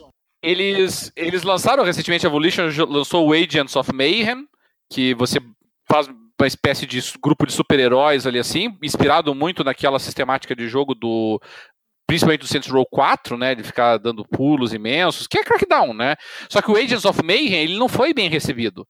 E, e, e, e, a crítica que você pega, por exemplo, se você pegar a crítica da Edge, por exemplo, ao, ao Agents of Mayhem, no sentido de que você não se sente em nenhum momento é, você não tem nenhuma empatia com os personagens, né? Porque a história é virtualmente inexistente. É, eu acho que é o mesmo problema que o Crackdown pode sofrer. Assim, pode ser que talvez botando o Terry, o Terry Crews e o, e o personagem daí tem um rosto, né? Tem uma personalidade, isso pode ajudar, mas, é, é, mas eu, eu, acho que realmente corre o risco de ser o novo Agents of Mayhem e apanhar que nem o Agents of Mayhem apanhou. Eu, eu não sei, eu, eu tô bastante preocupado com o Crackdown 3, sabe? É que é, ele surgiu, uma... né, numa, numa coisa que ele era um, uma prova de conceito tecnológica inicialmente, que era do famoso poder da luz. Não falaram mais nada ah, então, do, do seria níveis... É, que seria Ninguém mais Não, o céu, o céu ficou limpo. O céu, o céu. Entretanto, o céu ficou azul. Sem vergonha. É, não, não. Então, os... Eles tentaram dissociar, inclusive, o jogo dessa ideia, né? Porque todo o, o, ceticismo inicial todo se comprovou, né? E, mas então o jogo queria achou que todo mundo ia se encantar de, de porque ia ter um nível de destruição fora da média, porque ia ser calculado em servidores e tal. Não, isso tudo é muito interessante, mas só que não, não, não pesa para o pessoal achar se o jogo é bom ou não. Eu acho que quando eles se deram conta disso, que daí começou os adiamentos. Cara, isso aqui não basta para o pessoal jogar. Eles não vão ficar parado olhando os prédios cair. Não, né? tem que ter outros elementos. É, se a gente não conseguir construir uma história aqui né, interessante, um personagem que, que force uma identificação com o jogador, né? No, jogo flopa. jogo... É, o, o, jogo, esse jogo, ele, pelo que eu entendi, ele deve ter a campanha, mas é, o foco dele seria né, se manter vivo pelo componente multiplayer, né? Pelos combates e tal. É, mas não sei, ele para ele chamar atenção, ele teria que fazer alguma coisa muito diferente. E só a destruição não, não creio que tenha esse potencial. Vamos ver o que eles vão fazer. Eu acho que desse ano não passa, acho que não vão botar mais dinheiro do que, do que esse ano. Sai, saia o que tiver, ele vai sair mesmo, e se o pessoal cair de pau, vai cair. É, ele tá, ele tá prometido pra primavera é. desse ano. Primavera lá, outono aqui, né? Deve sair antes da E3. Deve sair antes da E3 pro pessoal não, não falar mais dele na E3. Esquecer dele. Bom, é, ainda na sequência de jogos exclusivos, mas agora para gente, para não nos acusarem de sermos caixistas, vamos migrar para o lado azul da força. É, um jogo que talvez saia esse ano, mas, mas parece que está bem encaminhado, é o Days Gone, ou será que não, né? O Days Gone, eh, quando ele foi anunciado pela primeira vez, com aquela história de novo de zumbi e tal, eu confesso que eu tava de saco cheio já desse assunto de zumbi, eu não, não consigo jogar mais esse troço. Mas depois eu comecei a assistir alguns vídeos, alguns, game alguns gameplays dele, eu até achei um jogo muito bonito, assim, muito bacana ali, a parte de exploração, até me lembrou um pouquinho uh, na, na, na, forma de abordagem das missões, uma certa mescla ali de Far Cry com o Horizon Zero Dawn, mas ao mesmo tempo, para mim, tá aqui a opinião pessoal, é, como ele me parece ter um componente necessário de furtividade, de stealth, se isso vier a se confirmar, para mim é um deal breaker, como o pessoal fala, né? É, é, realmente é um gênero que eu não gosto, eu já tentei jogar os melhores jogos, até o Last of Us, eu, sabe, aquela aquele negócio de furtividade me, me incomoda. E o, e o Days Gone parece ter um pouquinho disso também. É, com relação ao pessoal que tem o console da, da Sony aí, vocês estão namorando Days Gone? Não estão? Não. Eu, te, eu confesso que essa questão de zumbi realmente é uma. Pra mim não dá. Tu começou a colocar zumbi, eu já não, já não tenho me agradado com o jogo. Já, eu idem, já, já tô meio de saco cheio de zumbi. Tem que ser uma coisa muito acima da média pra, pra me chamar atenção agora com o zumbi. É, é, o The Last of Us, que né, coloca, coloca realmente um, um, um, zumbis ali, mas a história não é focado neles, ele é só mais uma um, um obstáculo no, no caminho ali, né? Baseia bastante na história ali e de relacionamento, sobrevivência. Mas ali, do jeito que eu vi quando anunciaram, eu torci o nariz, cara. Não me interessou, não. É, eu também não. Em princípio, ele não me interessa. Só se depois dos reviews e as impressões das pessoas disserem que é um jogo excepcional tal, daí eu vou começar a olhar melhor. Mas por enquanto ele não, é um exclusivo do PlayStation que não me interessa muito. Muito bem, bom, mas não é o único exclusivo para esse ano, né? Nós temos uma, a, a, Sony ela tem uma capacidade de ficar lançando e relançando e lançando de novo, e, eh, não lançando, mas anunciando, né? Repetidas vezes o mesmo jogo. Então tem alguns jogos que a gente aborda às vezes e parece que que, é, que bate aquele déjà vu, né? Mas esse ano me parece que finalmente teremos Detroit Become Human saindo pro para o PlayStation. É, e eu não sei quanto a vocês, eu tenho uma relação no dia de amor e ódio com o David Cage, né, com a, com a empresa que é responsável aí pelo Detroit, mas é, é, de certa medida de amor e frustração, sabe? Porque eu, eu, eu já tive todos os jogos que o David Cage lançou na vida, todos eles, todos os jogos que a empresa dele lançou eu já joguei. Alguns deles, né, como o caso do Heavy Rain, foi inclusive é, System Seller para mim no PS3. E todos eles, quando eu jogo, eu acabo me frustrando em certa medida. E o, The, e o Detroit Become Human, eu, eu testei ele na BGS, aquele gameplay lá do, do, do, do, do, sequestro da menininha, aquele que a gente já viu várias vezes na E3 lá, e já em vários anúncios, né, que você tem que decidir se mata o cara, se não mata tal. E, e eu vou ser bem sincero, eu achei muito mais, é, como é que eu posso dizer assim, desajeitada a, a, movimentação e a interface e a interação dele do que uh, você vendo parece indicar, sabe? É, a, a, câmera não, não é intuitiva, o, personagem se move meio de forma truncada. É, para você fazer, novamente, é coisa do David Cage, né? Para você fazer coisas básicas, é uma encheção de saco. Por exemplo, tem uma hora ali que o personagem uh, tem que passar o dedo na tela, numa tela touchscreen, para passar a notícia por lado. É, para você fazer isso, você tem que usar aquela porcaria inútil do touchpad do meio do, do, do DualShock. É. E, e assim, não, não basta você passar o dedo, você tem que passar numa velocidade bem específica, porque senão ele não sabe o que você está querendo fazer, como se tivesse alguma outra coisa que contextualmente eu pudesse fazer naquela, naquele momento, assim, sabe? Eu digo, se eu estou passando a porcaria do meu dedo nessa porcaria inútil que está no meio do console, é óbvio que o que eu quero é fazer isso que está me dizendo para fazer, cara. Não é outra coisa que eu esteja querendo fazer. Mas não, se você não passar lentamente, ele, ele, ele retorna do zero, sabe? E, e esse tipo de coisa me enerva de uma forma.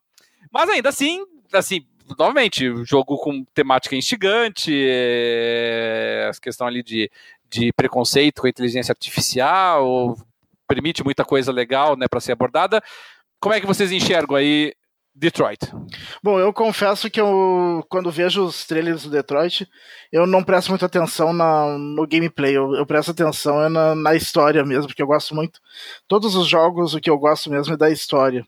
Do, a interação, para mim, acaba sendo meio que secundária nos jogos do David Cage. uh, Então, é, esse, esse sim é o, é o, é o exclusivo do, do PlayStation 4 que eu mais espero disparado. Assim, isso daí é, é pré-venda na certa. E assim que, que sair a pré-venda, eu, eu compro ele. Não será este jogo a evolução natural do Observer? O Observer, eu, eu, eu, eu joguei com o nosso fantástico Dolph Lundgren né, na, na, na, na, na voz.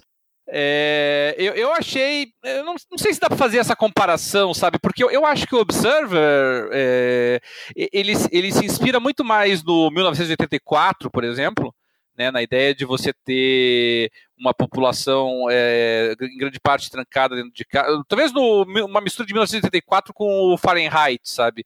Do Bradbury. É, o pessoal assim, socado dentro de casa, ou viciado em drogas, ou viciado na televisão, sem contato humano um com o outro, e com o grande irmão é, observando tudo através das câmeras e mantendo um estado policialesco. No caso do do Detroit, não me parece que seja tanto essa questão. Acho que me parece que ali o foco é mais na questão do realmente do, do preconceito, da tensão, aspas, racial, né, entre seres humanos e, e a inteligência artificial. Eu, eu, acho que é uma forma que o David Cage encontrou para lidar com temas que são sempre polêmicos, né, como essa questão de, de relação servo e mestre, relação é, interracial, relação entre diferentes, né? Mas sem abordar assim, não vamos falar de negros e brancos, ou latinos e americanos, ou japoneses e chineses, vamos, vamos abordar é, sob uma outra perspectiva.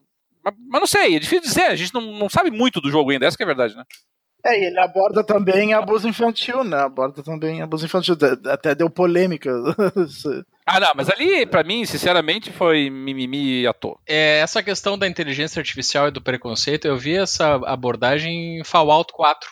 Tem um componente da história, uma parte, em que isso... Do, do Instituto, é, né? Em que aparece essa questão, né, de, de o que, que, me parece que eles quiseram passar, né? Num, num, cenário em que você tem essa inteligência artificial quase humana, as pessoas de verdade, elas olham para aquilo, nossa, que maravilha, ele não tem sentimentos, eu posso esculachar isso aqui, descontar todas as minhas frustrações e ele não vai se ofender, é uma máquina. Então, talvez faça isso, assim, é, esse exercício de a pessoa não tá nem aí e, e, e, exercer a estupidez, né? E até que ponto a evolução da máquina, a, até onde a evolução dela vai chegar no ponto que ela não vai aceitar isso mais. E é o sistema escravagista, né? Tá uma re revisão do sistema escravagista. Que aquilo ali não é uma pessoa, aquilo é uma coisa, é um bem. É. Daqui a pouco a coisa vira. Sim. passa a ter. O que pode, né? O que pode ser, né? Decorrer o reconhecimento da, daquela coisa como um sujeito. É. Né, um sujeito de direito, né? Não bem, e sim uma pessoa. Talvez o David Cage avance nessa, nessa discussão. É, é eu, eu acho legal isso. Eu, eu lembro assim, eu, eu sou é, não sei se os nossos ouvintes sabem, mas assim, eu, eu sou um grande fã de RPG, não só nos videogames, como no RPG de mesa mesmo, né? E, e, e, uma discussão que às vezes eu tenho com o pessoal que joga comigo, eu geralmente mestro as partidas, é, é também essa questão, por exemplo, a gente joga muito Dungeons and Dragons, né? E, e no Dungeons and Dragons o pessoal não, não, não existe muito componente de, de racismo e tudo mais no mundo. E, e, a ponderação que eu faço é, olha, você está num universo em que você vive com seres humanos, elfos, anões, é, duendes, não sei o que. A cor da pele é absolutamente irrelevante numa hora dessas, entendeu? que dane-se se o cara tem a pele mais escura, se o cara é, é asiático, coisa parecida. Do outro lado tem um anão, pô, e do outro lado tem um elfo. É, é aqui que a tensão entre a diferença aflora. E, e eu acho que o, no caso do, do. O The Witcher trata isso também muito bem, né? O The Witcher ele trata muito da do preconceito entre inumanos e humanos, e não tanto entre humanos entre si. E o que é natural também numa situação como essa. E, e, aí o David Cage, ao botar esse, esse componente né, de, de inteligência artificial no jogo, eu acho que ele consegue eh, escapar por essa tangente né, e abordar esses temas usando esse mecanismo. Né? É, de fazer essa crítica, né, fazer essa crítica social, fazendo uma modificação do sujeito, né? É, o, vamos ter que esperar para ver realmente, assim, sabe? O, o, Detroit é um, é um grande lançamento, não há dúvida nenhuma, é um jogo muito bonito, um investimento muito grande também ali da, da Quantic Dream e, e é outro negócio, também tem uma legião de fãs. Eu sou fã, na verdade. Por mais que eu me frustre com os jogos, não são jogos assim que eu digo, ah, que porcaria que eu joguei dinheiro fora. Eu só, eu só acho que é sempre um constante potencial desperdiçado, né? Mas vai que me, que me eu mordo a língua. Agora, um jogo, se, se eu tivesse que escolher um jogo esse ano que está para sair e que as pessoas estão ansiosas e eu não estou apostando nada, mas absolutamente nada nele, esse jogo se chama Far Cry 5. Esse, esse eu já te falo que esse é o que mais me chama atenção esse ano, viu? Esse é capaz de fazer eu voltar pro videogame com mais frequência. Mas é que é a questão, o, o Far Cry, né, ele, ele, ele nos ímpares são muito bons. Os pares deles não são legais. Né? Ele soltou o primeiro Far Cry, foi, um, foi uma revolução, né? Uhum. Mudou praticamente, colocou numa, numa ilha tropical tal. O 2, uma chatice. Foi um lixo. Uma chatice. Aquele respawn constante que Uma chatice interminável. Uma África que não tinha vida nenhuma, cara.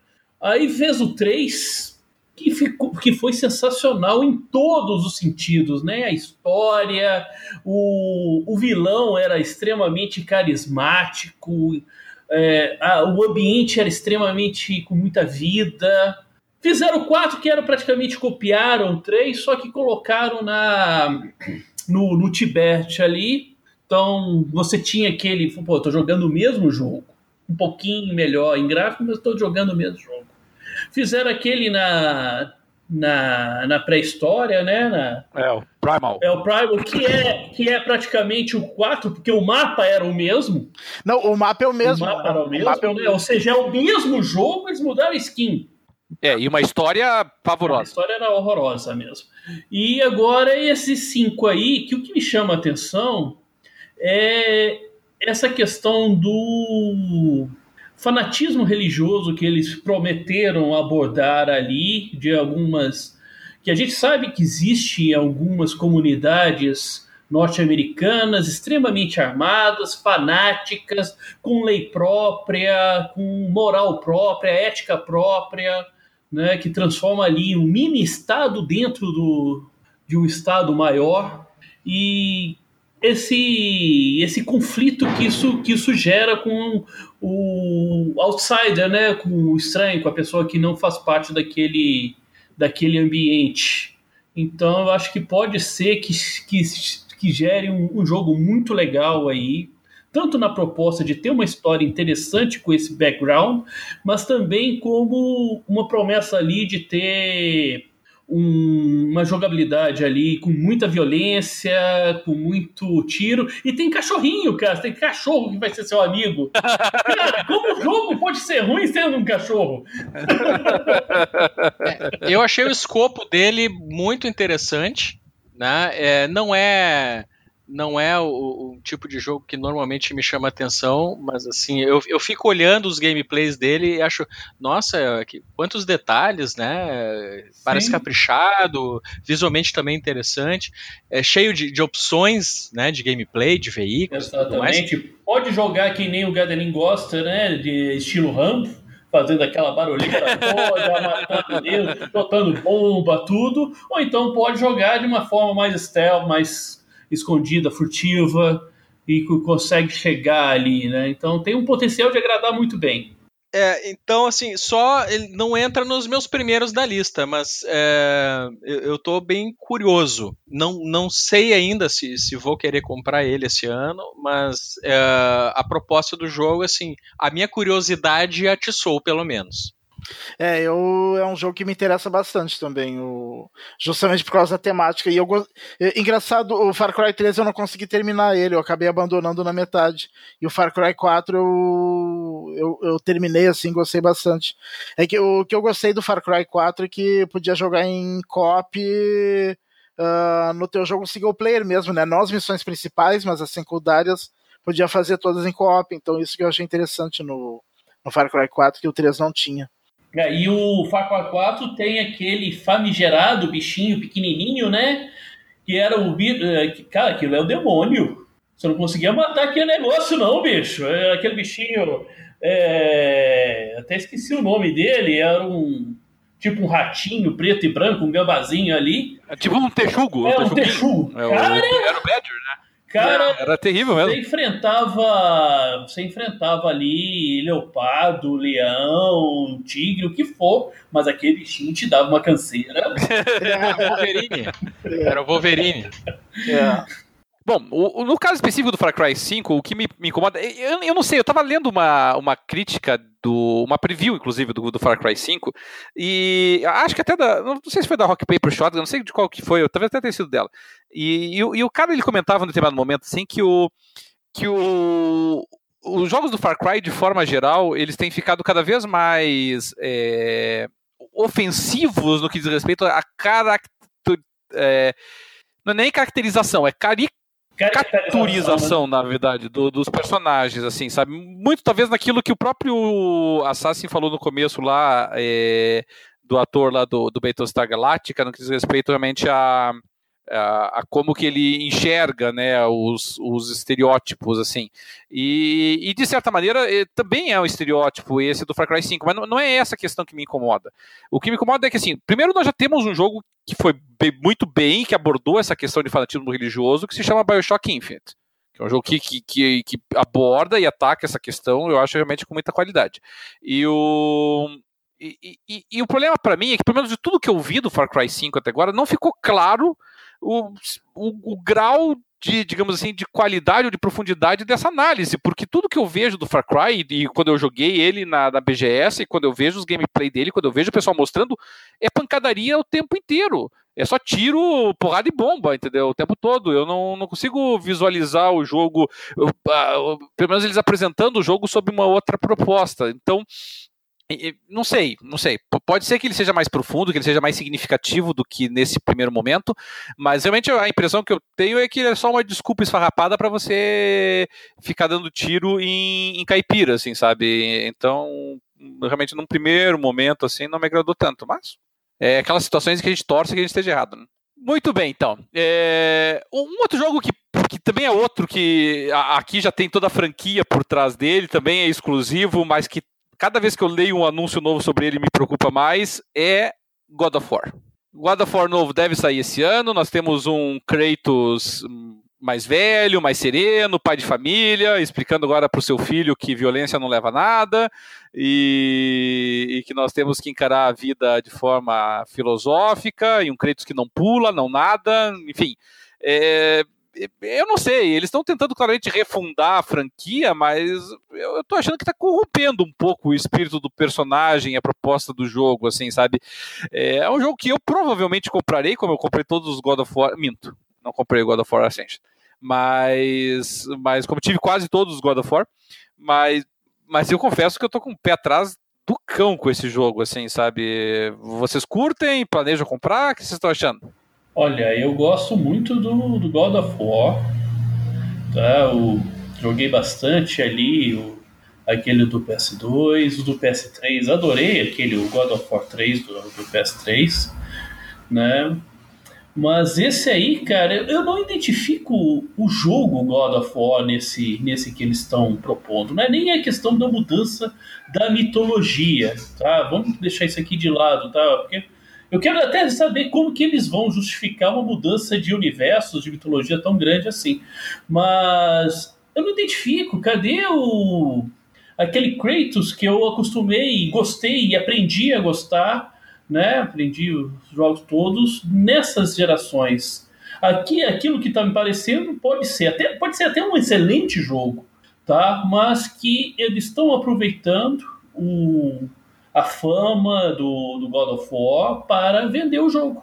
Eles pegaram uma skin, colocaram ali da história de um Last of Us com a skin do God of War e vamos atravessar esse mundo viking, esse mundo nórdico aqui, tentando levar meu filho vivo de um ponto a outro.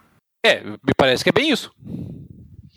É, ele tem uma, uma, outra, uma outra cara, é que acho que sempre tem o pessoal que se divide, né, Xandão? Tem, tem o pessoal que espera uma experiência nova que seja que lembre muito o que ele gosta e o que ele conhece da, da franquia, e tem quem está cansado e quer que ofereça uma outra coisa. Então, lá no PXB, né, no, no fórum eu sou moderadora, é, a gente vê essas duas vertentes, né? Pessoas preocupadas, é, desconfiadas e pessoas animadas porque já não estavam mais se satisfazendo com o que God of War estava entregando e, estão ansiosas por uma abordagem diferente, né? Então, é, vamos ver o nível de sucesso. Né? assim, porque a gente tem dois, dois pontos quando a gente vai pegar alguma alguma coisa que já está bem integrada no, no universo que a gente já conhece. A questão do conforto, da gente estar jogando uma coisa que a gente conhece, numa uma história que a gente conhece, um personagem que a gente ama, que a gente conhece, e a questão de um desafio, uma inovação, alguma coisa que vai trazer ali um tempero diferente.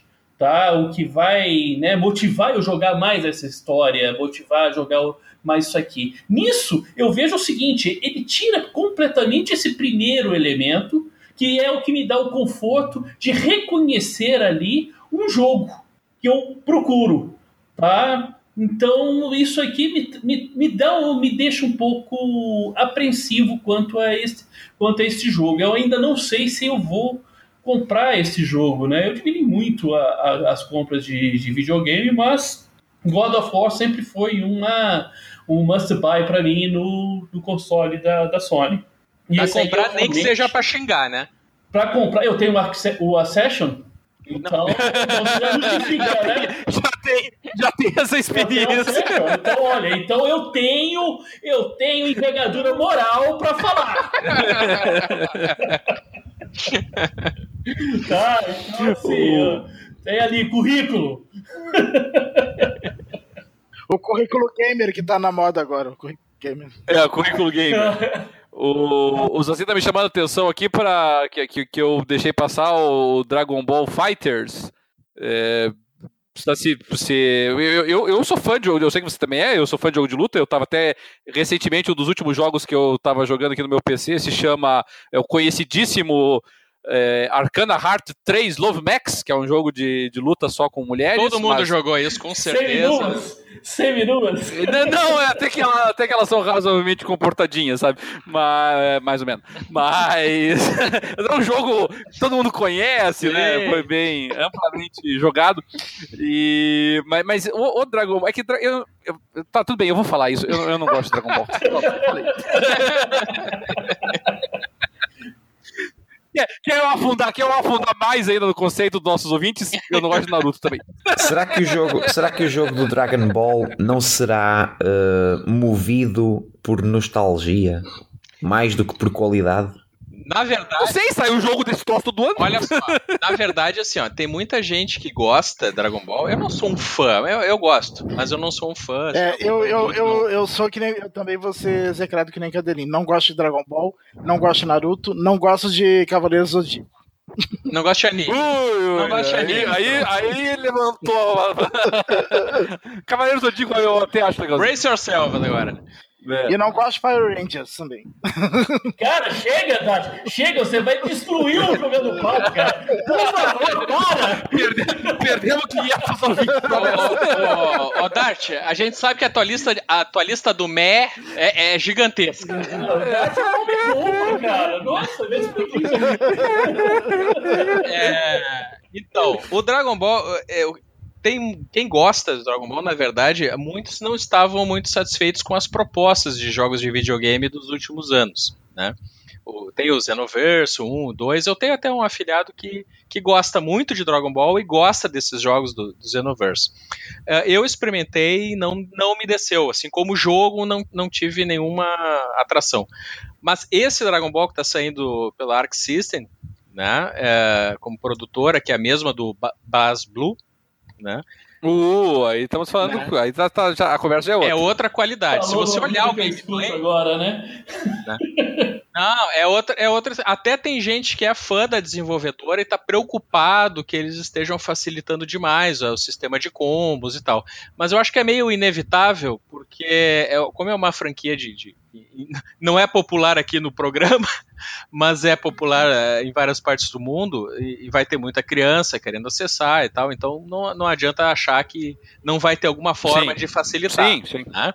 sim. Claro que eles sempre reservam. É, o normal é tu reservar os combos mais difíceis, né? Para que elas realmente o, o que de fato vai tirar mais energia, que vai ser mais difícil de defender e tudo mais. Uh, então, esse jogo, ele visualmente está espetacular. Né? A, a, as lutas são, são incríveis de assistir na tela. Acho que mesmo quem não é tão fã de Dragon Ball, mas é fã de jogo de luta, vai achar um jogo interessante. É, mas infelizmente ele tem dois pormenores aqui no Brasil especificamente. O primeiro é que o pessoal tava na expectativa de que tivesse a dublagem em português. Por quê? Porque se tratando do desenho Dragon Ball, as pessoas preferem a dublagem em português do que o original em japonês.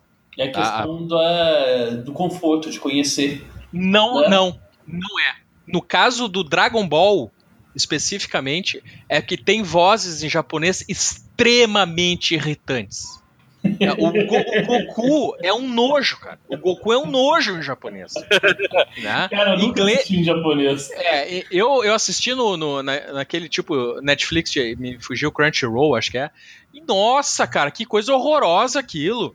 É, é uma vozinha que dá vontade de bater. E então, assim, tem gente que ouve, nossa, muito ruim, até se acostumou ouvindo, e, e as dublagens em português é, ela é boa de fato.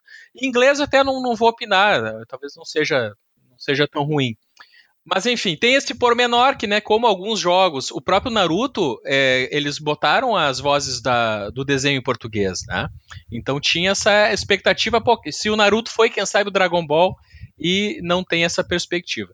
O segundo ponto é o preço porque assim como o Injustice, né, eles também têm a versão padrão, a versão mais ou menos e a versão é, sem palavrão, como é que eu diria, Melhor de todas. É, então, só que a melhor de todas é mais de 400 reais. É, é a versão completa, né? A versão completa É. ali. Que vai ter o Season Pass, todos os personagens e tudo mais. E- então, a, a básica sai de 250.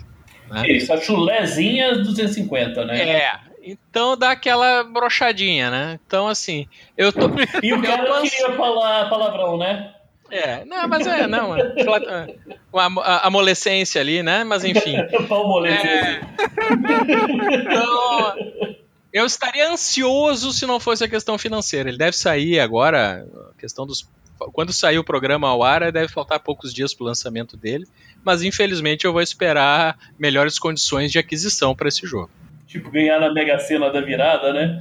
É, Não, nem da virada. A virada tá dividido com muita gente. Eu vou esperar uma outra aí que ganhar sozinho. É, eu não sei se o, o Assassino, você curte esses jogos de luta ou não? Não, então tá bom. Então seguimos Disse tudo! É outra coisa que eu não gosto também, jogo de luta. Quer dizer, não é que eu não gosto, é que eu sou tão ruim que não vale a pena eu comprar. É. Não te diverte, não te diverte. Na verdade, na verdade, é o mesmo ponto do Darth. Eu sou muito mau, mas a versão oficial fica não gosto. Tá bom, então ficamos assim. Para público, para relações públicas, fica assim.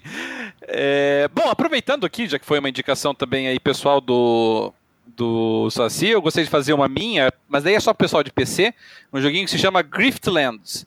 Ele deve sair esse ano, é da mesma empresa independente que fez um jogo muito elogiado que se chama Oxygen Not Included. E o Griftlands, ele é um RPG bem cartunesco, mas cheio de opções morais é, bastante cinzentas, por assim dizer, é uma coisa que eu gosto muito em jogos, assim, para você realmente você ter uma certa é, angústia né, na hora de fazer suas escolhas, tomar suas decisões num jogo. Eu gosto de jogos que me desafiem dessa forma. E o Griftlands ele promete muito nesse aspecto. É um jogo que é um dos principais jogos na minha wishlist desse ano. Então, fica a dica até onde eu sei só sai para PC, mas pode ser que acabe saindo para os demais consoles também. É... Um, um jogo que eu não sei se vocês acompanharam na E3, quer dizer, eu sei que o Dart acompanhou e o Saci também estava conosco, mas eu não sei se o Xandão e o, o Assassin também puderam. É, é um joguinho que vai sair exclusivo para Xbox One, é, embora seja bastante arcade, ele me chamou bastante atenção, que se chama The Last Night. Nossa, esse aí me chamou demais. Não, é, é engraçado que esse me chamou bastante atenção porque você sabe que eu detesto pixel art, né? Eu, eu acho um saco. Mas, uh, mas Eu esse também. eu gostei. esse eu gostei, apesar de ser. Ele é um pouco pixel art. Cara, eu não faço a menor ideia do que seja. Vocês recordam-se de um jogo muito antigo, Beneath Flashback, the, flashback. a Steel Sky? Flashback eu joguei bastante. O Myth também. Beneath a Steel Sim. Sky, um jogo absolutamente maravilhoso. E este jogo faz-me lembrar isso com o filme Blade Runner original. Sim, sim, chama muito né, a atenção Ele tem muita aspecto. estética nos 80, esse jogo. Sim, sim, sim, sim. Eh, tem tudo para dar certo. É interessante, eu vou dar uma olhada nele. Last Night. E aliás, ele pode ser. ele esse jogo ele pode ser beneficiado com o lançamento do Red Player One, né? Que saiu em março agora. Que, que, também que também tem uma Nossa, estética cara, 80. É, um é, filme pode, que né? eu quero assistir é esse. Se tem um É, eu filme que eu também. quero assistir é esse, viu? Não, e eu vi Nossa. um- uns trailers e umas cenas extras na, na CCXP lá no painel da, da Warner, tá muito legal. Eu tô, gostei bastante do que eu vi. Eu, cada vez que eu vejo um, um trailer novo, eu leio o livro de novo, cara. Eu já li o livro É, eu só li uma vez há uns dois anos, eu quero ver se eu releio antes do filme estrear, Nossa, já, só esse ano eu já li uma vez. porque eu esqueci muita coisa. E olha que esse ano começou tem duas semanas. Qual livro? O jogador número 1, um, Red Player. Ah, ok. Red Player. Sim, sim, sim, sim.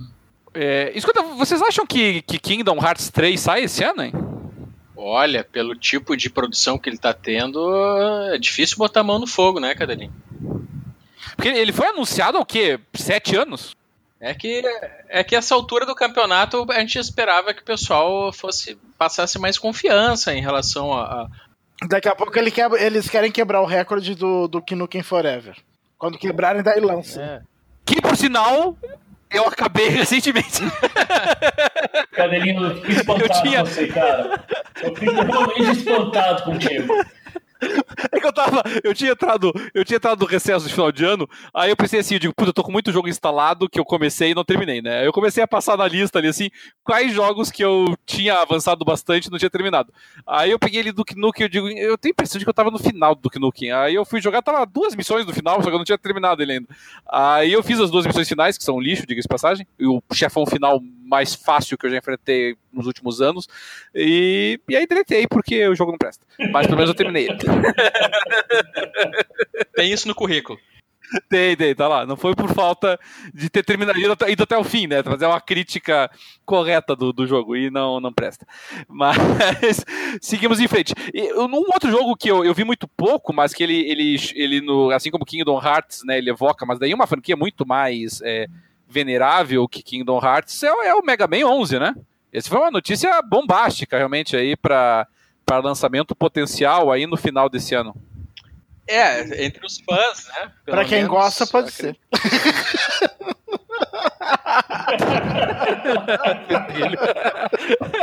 provavelmente, provavelmente este Mega Man vai ser para os fãs o que o Sonic Mania foi para os fãs. Tem essa tendência. Eu acho que sim também. Mas aquela questão seguinte, teve recentemente um Kickstarter, né, de um, de um jogo que não era Mega Man, porque o, a propriedade intelectual era da, da, da, empresa, né? Sim, não tem o nome, não tem o nome. É, e que o Mike Number 9. Exatamente, o Mike Number 9. E, e, parece que foi terrível, né, cara? Foi, foi. Quer dizer, não sei porque eu não joguei, mas pelo que disseram foi ruim. Eu também não joguei, mas pe pelo que eu li, pelo que eu vi o pessoal reclamando, foi muito abaixo da, da expectativa. O Inafune manchou bastante a reputação dele com esse jogo e o Record também não ajudou muito, por mais que ele não tenha participado ativamente. Então, é, agora as esperanças se voltaram para cá. Mas ele mesmo. tá de novo com essa por trás do, do Mega Man 11? É, não, porque ele não tá na Capcom mais. Né? Ah, então tá fora, né? Então é só ela tá aproveitando essa o, o direito sobre a marca que ela tem. É, e, e, na verdade, assim, é, o Sonic Mania mostrou que você não precisa daquela pessoa é, do original mesmo. E às vezes até aquela pessoa atrapalha, né? É, ela não quer mais fazer aquilo, fica inventando e tal. Então, às vezes é outro grupo de pessoas que, que consegue assumir exatamente, entender o que, que é bom né, no produto, o que, que elas gostam como fãs e, e fazer alguma experiência semelhante. O, uma outra franquia que, que sai para esse ano, mas essa me parece já bem mais confirmada, é o Metro Exodus, né? O Metro. E interessante, né? O Metro, ele, ele, pela primeira vez quando ele foi lançado, ele saiu como um FPS meio de segundo escalão, assim, ele né? Naquele... cult depois. É, ficou cult. Tem, tem, tem, eu, eu, eu, nem sabia que ele era inspirado, não, ele era baseado num livro também. Exatamente, e... um livro russo, né? Pois é, o livro também deu uma engatilhada. E o, e o Metro Exodus, ele tem duas, dois chamarizes, né? Primeiro, o fato de que aparentemente vai ser a primeira vez que você vai jogar acima da superfície. E, e, e, aquele trailer, aquele teaser de lançamento dele foi espetacular, Sim. né? Um trailer fantástico ali, você lutando contra o urso ali do lado de fora, muito, é. Olha, eu tô jogando, bacana. Eu tô jogando devagarinho de vez em quando, quando eu lembro, o Last Light. E, e pelo menos tem uma parte que eu joguei na superfície, assim, tu tem que botar a máscara sim, e tal, sim. né? Ele é um, um, um shooter, né? Mais cadenciado, mais lento, mas ele é bem mais difícil também mais estratégia. Ele né? é mais estratégia. O componente de sobrevivência, né, pesa bastante. Eu acho que isso Sim, ele diferencia, assim. E ele ficou cult, cult com, com o tempo, né? Porque ele foi muito underdog quando foi lançado. Né? No, ele, pessoal, não sei. Tecnicamente pesado também, é. talvez. Feio. É. Feio pra caramba, né? Sim, sim. E provavelmente é. vai, ser, vai ser o fecho de uma trilogia. Olha, é. nem sei te dizer. Pode ser. Pode Porque ser. é o terceiro jogo hum, e provavelmente a história vai nesse sentido. Eu estou jogando Last Light no Xbox One, que, que já deu uma repaginada, né? Ele já Sim. é um, um, remaster, digamos assim. E, e, realmente não, não fica mais com essa impressão de, de jogo feio. Mas... É. é que, é que eu, não, eu não sei, eu tô, eu tô, de saco, eu tô de saco cheio de zumbi já, cara. Essa que é a verdade. Eu não, não consigo, não, sabe? Nem Plants vs Zombies eu consigo jogar mais, assim, sabe? Não, não dá. Chega de zumbi já, sabe? Tem coisa que, que, lembra zumbi, eu já tô de saco cheio, assim. É, a, a minha, a minha única exceção é o, o The Walking Dead da Telltale. Que, aliás, eu tenho o último e ainda não joguei, justamente porque eu tô meio de saco cheio de zumbi. Mas a história é legal e eu quero jogar. Mas é muito bom. É muito bom. Joga que é muito bom. O... Agora, um, um jogo que, que tinha passado por debaixo do meu radar, e, mas que fez muito sucesso na BGS, e, e- e na BGS ele estava sendo apresentado no stand da, da Sony, e o stand da Sony da BGS estava com uma sistemática que você fazia, que nem o Fast Pass da Disney lá, né? Você agendava o horário para testar os jogos e, e comparecia na fila no horário. Só que a gente. Só que você tinha um limite de, de Fast Pass por dia, e aí eu e só podia jogar com esse Fast Pass. Você tinha que selecionar quais jogos você queria. Eu acabei indo para os exclusivos da Sony e acabei não testando Monster Hunter World, que foi eleito a grande, o grande jogo da BGS, inclusive. E, e eu devo dizer, quanto mais eu vejo os vídeos do Monster Hunter World, mais me impressiona realmente, assim, sabe? Ele não só ele vai estar baseado no jogo teria que dar uma checada aí, mas um dos jogos mais vendidos da história, né, que é o Monster Hunter, a franquia. E, mas como tá muito bonito, é, tá muito sólido assim em si mesmo. Não sei se vocês viram, mas é realmente um joguinho muito, muito bem feitinho aí o Monster Hunter World. Ele parece uma, ser uma grande produção, de fato.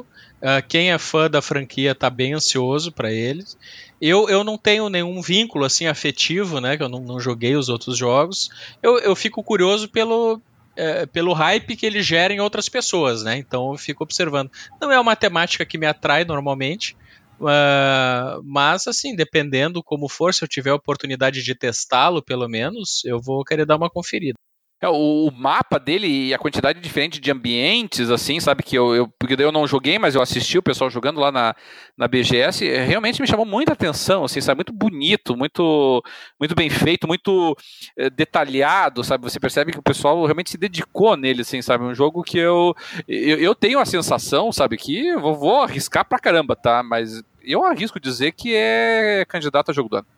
É uma franquia muito querida no, no Oriente, né? Ele é muito mais é, famoso ali no Japão, na Ásia, do que, do que aqui no, no, no Ocidente. Mas parece bem interessante o. É, eu confesso que não me chamou atenção, não, os vídeos que eu vi dele. Vou esperar as reações dele. Por enquanto ele não, não tá no meu radar, não. É, um outro jogo que sai esse ano aí e que também puxa de um dos melhores jogos na sua categoria, no seu gênero da geração passada e que é exclusivo do PlayStation, embora vá sair para PC também, é o, o segundo Nino Kuni, né? Nino Kuni 2, que vai ser lançado para o PS4 esse ano, vai sair para PC também, já está até com, acho que com data marcada. É, eu joguei o primeiro Nino Kuni, eu não, não digamos assim, eu, eu, implico um pouco com o JRPG, sabe? E, e, não me pareceu que o Nino Kuni quebrou alguns paradigmas que eu acho que os JRPGs têm que quebrar. Mas ainda assim, dentro da, do padrão de JRPGs, o Nino Kuni tinha uma história realmente muito rica, uma história muito bonita, personagens muito interessantes, realmente. É, e se eles conseguirem manter o mundo, o universo dele tão interessante para o segundo, eu acho que ele pode fazer muito sucesso, como fez no final da geração passada. Mas esse é bem de nicho, né? Eu não sei se algum de vocês curte esse estilo de jogo. Não, JRPG eu não. Eu não conheço. Não, JRPG, não, não conheço não, o jogo. Não, não sou fã de JRPG, não. Então, talvez só eu daqui vá comprar. talvez o Porto comprasse também, né? Acho que ele gosta. É, o Porto, alguns ele, ele gosta, sim. O. o é, é, como é que eu vou te dizer assim? Eu não espero do. do do, do novo Nino Kuni uma grande revolução. O que eu espero dele é pelo menos manter realmente esse universo atra atraente que ele tinha apresentado no primeiro jogo. É um jogo que provavelmente eu vou pegar, só estou na dúvida se eu pego pro PS4 ou pro PC. E, e, um outro jogo que fez muito sucesso e também de também exclusivo de plataforma, só que agora voltando pro lado verde da força e que vem com o segundo título pro ano que vem, é o Ori, o Ori que tinha feito muito sucesso, pegou até o pessoal de surpresa, né, com a qualidade dele quando saiu o Ori The Blind Forest, e agora chega Ori in the Will of the Wisps. É, quando o Ori saiu em 2015, o primeiro, eu já tinha achado ele muito bonito, quando tinha sido apresentado, e quando eu fui jogar ele, eu achei ele realmente muito, muito bacana, um jogo de plataforma é, com, com, diversas é, é, mecanismos de jogo dentro dele, várias formas de você, é, vários quebra-cabeças diferentes para você resolver dentro do jogo e, e com uma temática tocante, um jogo bonito, um jogo delicado, uma história realmente muito emocionante. Eu, eu gostei muito e para mim esse é uma compra quase certa no lançamento, se vier com preço razoável. Vocês estão na mesma expectativa ou não? Eu sim. Aqui também é, é um jogo que o gameplay dele vai, vai passando o jogo, ele continua desenvolvendo e desenvolvendo, e os cenários, né, tu vai descobrindo ah, que tu pode acessar agora outras partes do cenário em função da- das novas características que ele vai desenvolvendo. É, é lindo de morrer e história bonita, então é, é difícil. Ele só, ele, é- ele já é um jogo ótimo só de olhar. né? É, E- lindo. e esse outro, então, pelo que a gente viu nos trailers, vai ser de babá, né? Então, eu tô bastante ansioso por ele também. É, eu, eu, eu, por incrível que pareça, não joguei ainda o primeiro, eu quero jogar, mas sempre acabo jogando outras coisas e não pego ele pra jogar. É, é- eu acho que deram ele no, no, no Games with Gold, né? Ou eu comprei ele em alguma promo... Não, acho que não. Ou então eu comprei ele em alguma promoção, só que nunca joguei. Isso sim. Tem que jogar. Mas é Você assim. nunca jogou o Ori? Não joguei ainda. Ô, louco, meu. Pega esse troço aí com urgência. Põe, põe, põe no play aí. Põe no play. É, tá louco. É, É muito que, é bom. que ele é, Mas de, assim, é, que é de Dart, ele- plataforma, né? Não, não, não é todo É. dia que eu, tô, que eu tô disposto a jogar jogo de plataforma, então tem que ser. É, e ele não é, ele não é tão simples assim. Ele exige um pouquinho de dedicação. Talvez, talvez por eu não ser dos, dos melhores jogadores. Plataforma geralmente é assim, né? Precisa de dedicação e às vezes eu não tô muito afim de me dedicar, daí eu pego outra coisa.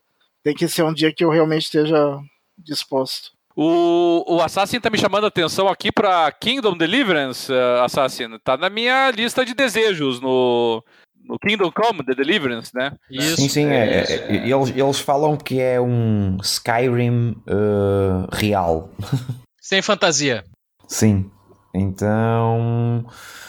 Bom, eh, se for tão bom quanto o Skyrim e tão real quanto eles dizem, perfeito. É, esse eu deixei na minha lista de, de, de desejo, que não significa tanta coisa assim, mas, mas assim, é, é que eu- a gente viu muito pouco dele. As últimas coisas que eles. As últimas coisas que eu tinha visto dele ainda estava em versão alfa e tal. E, e- e eu vou ser bem sincero, a- a- quando eu visualizei ele, até quando eu coloquei ele na minha lista, não foi nem por uma comparação com Skyrim. Eu estava pensando em jogos do tipo. hum, Aqui é só para quem talvez tenha jogado Mountain Blade, sabe? É Um... Que, que é uma espécie de Battlegrounds né, do, do PUBG, só que medieval, assim. Sim, sim, sim, sim. É, ele tem essa, essa proposta, primeiro o visual que chama a atenção, né, os detalhes, assim, é, segundo que nessa temática a gente está acostumado mesmo a ter essa, essa experiência sempre com dragão, com elfo, com anão misturado, né, e ele se propõe a, a, a fazer uma representação realista em- do que seria o ambiente no meio da Europa ali em 1403, né, e os vídeos me interessaram bastante. Tô ansioso, eles estão desenvolvendo isso na CryEngine, né? Até um, um ponto ruim, né, Dart, para quem tem o, o Xbox One X, o PlayStation Pro, é que ele, a, a engine, pelo menos essa que eles estão utilizando, essa versão, não tem suporte HDR, que é uma pena, né? Uhum.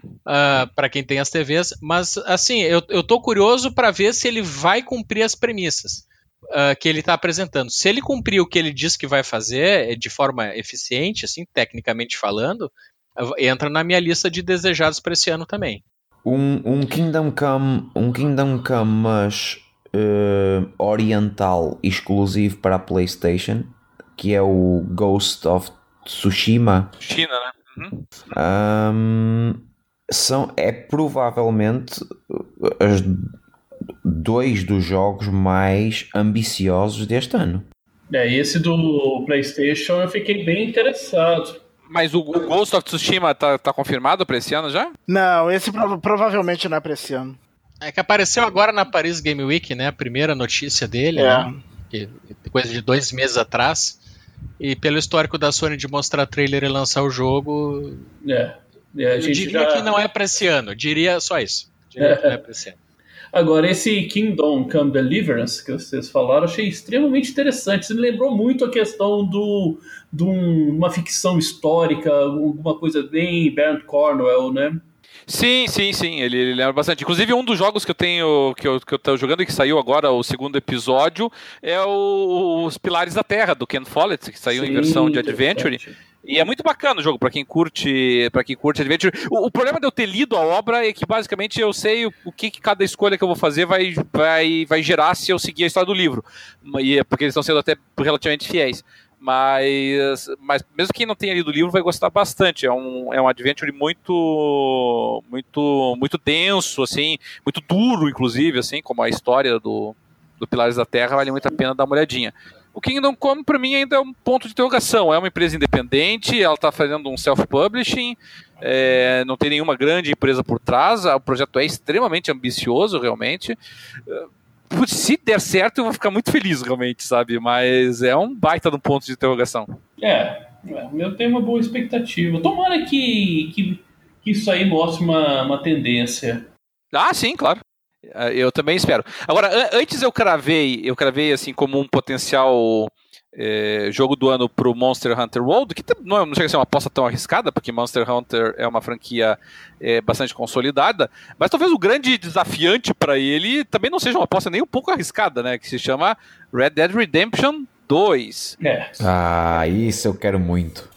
Esse é o que está na Esse... lista de vários sites, né? De mais, mais é. esperado. É. É, tem... Isso, isso eu tenho amigos meus que nem têm videogame dessa geração e que querem comprar só para jogar o Red Dead 2. Esse é o nível de é. System Seller. Ele, ele é um System Seller é um geral. Ele faz qualquer console. É, bom, como todos os jogos da Rockstar, nós vimos ainda muito pouco do Red Dead, né? E, e o que vimos foi mais uh, foi mais uh, cutscenes. Mas é o negócio, né? Tem empresas que chegam no mercado já com com, com muito handicap. E a, a, Rockstar é uma delas, né? Sim. Não dá pra gente ela tirar. É ela, ela já entra. Com, com os jogos dela. E o primeiro, Red, Red Dead, sobre a, a, a, batuta dela, né? Porque era uma franquia que ela adquiriu. Teve um jogo anterior, Red Dead Revolver, que não era dela. O Redemption foi que dela. Também é muito bom. Dela. Que também é muito bom. É, mas esse Redemption, cara, foi um jogo assim que. O Dart, que é essa coisa chata aí, que não gosta de nada, ele adorou o jogo, pô! é, eu, eu, não, eu não costumo gostar de Velho Oeste e gostei do jogo. Gostei do jogo. E isso é sempre. Quando, quando um jogo entra num nicho que você, ou numa temática que você não gosta, e, e mesmo assim você curte, né? Isso dá uma dimensão realmente da, da qualidade do jogo, né? São é, é muito diferenciado. E o Red Dead Redemption foi, né? A história é muito boa, personagem muito bom. O, a, a, Rockstar faz protagonistas muito muito muito fortes, Exatamente. né? Muito bacanas. Você se identifica muito com o protagonista, é, são extremamente carismáticos. Né? É. É, você realmente se envolve com ele, eu achei muito legal. E o Red Dead Redemption 2 não adianta. É, é, aqui eu acho que vale para quase todo jogo da Rockstar, né? Exceção feita aqueles, aqueles jogos que a, que a Rockstar lança mais como quase que, que teste de, de conceito, né? Como Ping Pong ou, ou o Midnight Racing lá, o Midnight Los Angeles, mas mas o, os jogos dela mesmo. É, o LA Noir foi um conceito também, né? Até está sendo relançado, foi relançado. É, e ela foi, foi publisher, né? Quem, Sim, quem a responsável foi a é. australiana lá, né? Então. Mas ainda assim você, você abre, né, com uma. É, você já abre com vantagem, essa é a verdade, né? O jogo já, já, já começa o jogo 1x0 pra Rockstar, essa é a verdade. E, e faz para merecer, não adianta, né? Para mim, Red Dead Redemption é compra no lançamento, talvez até seja uma das poucas compras pré-lançamento que eu faço ano que vem, assim, é, a se confirmar o lançamento dele mesmo. E eu acho que todos nós estamos na mesma página aqui, né, Sérgio? Sim, sim. Acredito sim, que sim. sim. Há, há, só uma desconfiança com o sucesso do, do. O pessoal ficar desconfiado com o sucesso do componente online do GTA V, né? Em que ocorra alguma mudança de uma mudança de foco, digamos assim, no desenvolvimento, né? Porque a gente, o pessoal ficou preocupado porque historicamente os GTAs estavam tendo expansões muito boas, né? E o GTA V não teve nenhuma. Tudo que se deu de suporte para o jogo depois foi apenas para o online. E então isso meio que subiu um alerta assim das pessoas que, olha, acho que vai ser um bom jogo, mas uh, algumas pessoas têm temor, por exemplo, que reduz o escopo da história para focar no Velho Oeste Online deles e tudo mais, né?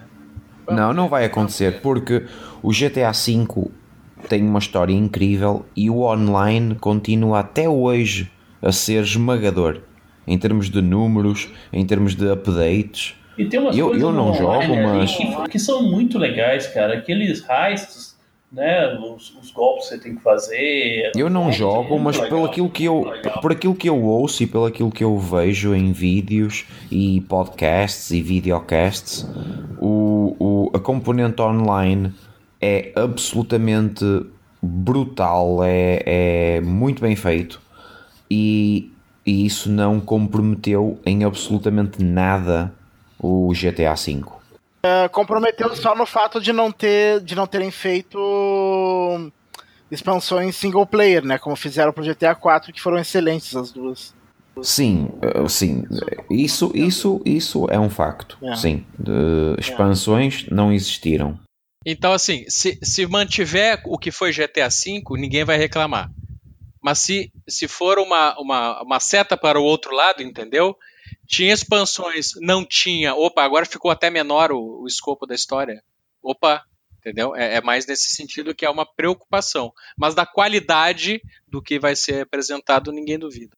O- nós abordamos eh, alguns jogos já exclusivos do Xbox para esse ano, como o Ashen, como o, o, o Ori novo, abordamos também o, o, o, Last, até fugiu agora o nome lá. Last Night. Last Night.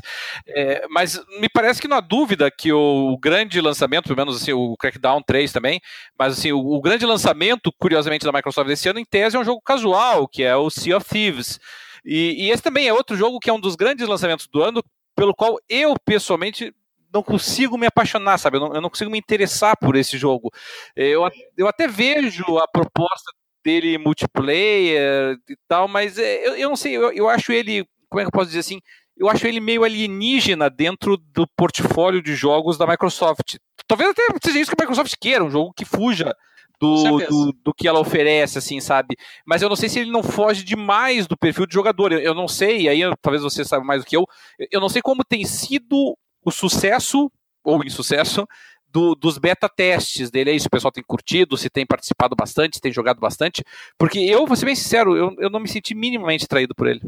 Eu posso falar a respeito, não, não sei se quem mais, alguém aí, além de mim, experimentou os testes do Alpha e tudo mais? Não, não, não cheguei a experimentar. E eu tenho o mesmo sentimento do Cadelinho em relação a esse jogo. Tá. Então é o seguinte: ah, primeiro, é um jogo, teoricamente, a não ser que sejamos muito surpreendidos no lançamento dele agora em março, é um jogo raso. Tá? Então ele é focado na, na atividade online ali. Pode ser sozinho, mas eh, o jogo brilha mesmo na interação com, com o cooperativo. Tá? Me interessa pelo componente naval dele, que, eu tenho uma história ah, pessoal, assim, com a parte de, de barcos e tal, que, que me interessa muito o assunto.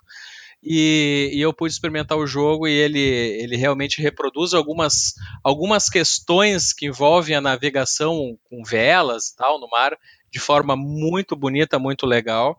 É, mas é assim, é aquele jogo que eu imagino entrando, mesmo com matchmaking, porque a natureza dele, do que eu experimentei assim jogando com pessoas aleatórias, ele, ele tem facilitado a não a, a ter experiências agradáveis com as pessoas desconhecidas. E ele não favorece muito o troll, né? Então é, não tem muitas mecânicas assim para tu estragar o jogo, porque tem coisas que tu faz de sacanagem que, querendo ou não, são da coisa do pirata mesmo, né? É, mas é assim, vai ter lá as, as, buscas, a questão de tu ver as ilhas, descobrir os tesouros, roubar dos outros e tudo mais. Mas eu me imagino jogando, como diz o, o Cadelinho, de forma mais casual, né, pegando, tirando ali umas duas, três horas para me divertir e tal. E, e, e, sem grandes expectativas. Não é um jogo que, pelo que eu entendi, se propõe a ter uma história para tu desenvolver. Então, só nisso aí já afasta muita gente que queria um jogo de pirata, mas que tivesse uma campanha single player e tudo mais. Não é a proposta dele.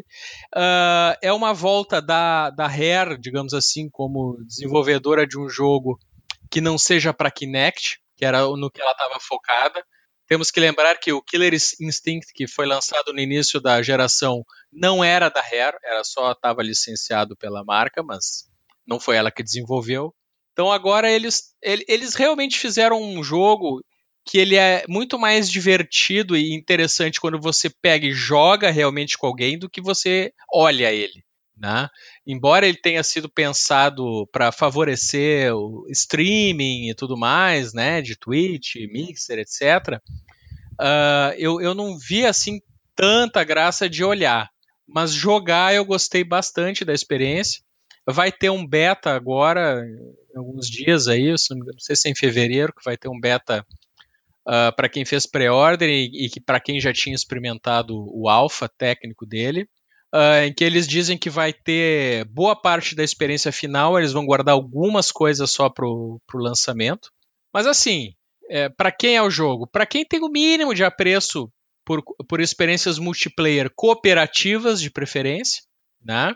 que gosta de matemática naval, matemática de pirata, mas que não, não espere um sistema muito profundo. Né? Até a própria questão, a escolha deles para armas, por exemplo, uh, revólveres, espadas, tu não vai ter, não é um, um, aqueles jogos que tu vai ter 500 specs diferentes de armas com uh, características diferentes. Não, espada é espada. Tu tem uma espada, o outro pode ter uma espada de outra cor, mas o efeito prático no jogo vai ser o mesmo. Né? Eles, eles quiseram não dar essa diferenciação uh, de poder, digamos assim, de tu chegar no jogo, vou começar a jogar agora e vai ter um monte de gente com level muito mais alto e tu vai ser exterminado rapidamente. Não, não, não é essa a proposta deles. Nesse sentido, é para ser uma coisa mais realista, né? E que e, e, que a diferenciação provavelmente vai ser mais na questão estética, né, de como tu te apresenta no jogo, do que nas armas que tu utiliza. Uh, eu gostei, uh, tem muita gente que adorou o jogo, mas, mas entende que ele é, ele é muito gostoso, porém uh, simples demais, ou as pessoas não se imaginam jogando ele por muito tempo. Tipo, olha, mas não tem muita coisa diferente para fazer, eu acho que eu vou enjoar rápido. É, isso acho que é um risco, de fato. Mas também tem outros jogos no mercado em que uh, eles, por gameplay, eles são muito simples, se tu for avaliar. Mas por que, que tem uma longevidade? Porque a interação com os outros jogadores provocam histórias e cada vez que tu vai jogar acontecem coisas diferentes em que é como se tu tivesse jogado uma coisa muito diferente do que tu jogou ontem pela interação com os jogadores ele tem esse potencial de, de ter esse fator replay, né, pelos acontecimentos, isso aí os testes demonstraram essa capacidade, tá? Mas uh, ele é um jogo de 60 dólares, uh, eu acho que as pessoas devem, devem, antes de investir nele, tentar experimentar, fazer uma experiência ou se informar bastante, porque vai agradar algumas pessoas, mas não, não creio que vai agradar todo mundo. Não faço, não tenho a mínima ideia, por exemplo, de Metacritic dele. É, e para complicar talvez um pouco o lado do Sea of Thieves, uh, ainda houve, não sei se proposital ou coincidentemente, o anúncio pela Ubisoft do Skull and Bones, que, que em tese vem com, pelo menos com uma estética e uma proposta que, novamente, em tese, seria mais voltada para o público hardcore, é, do ponto de vista de simulação é, de vida de pirata.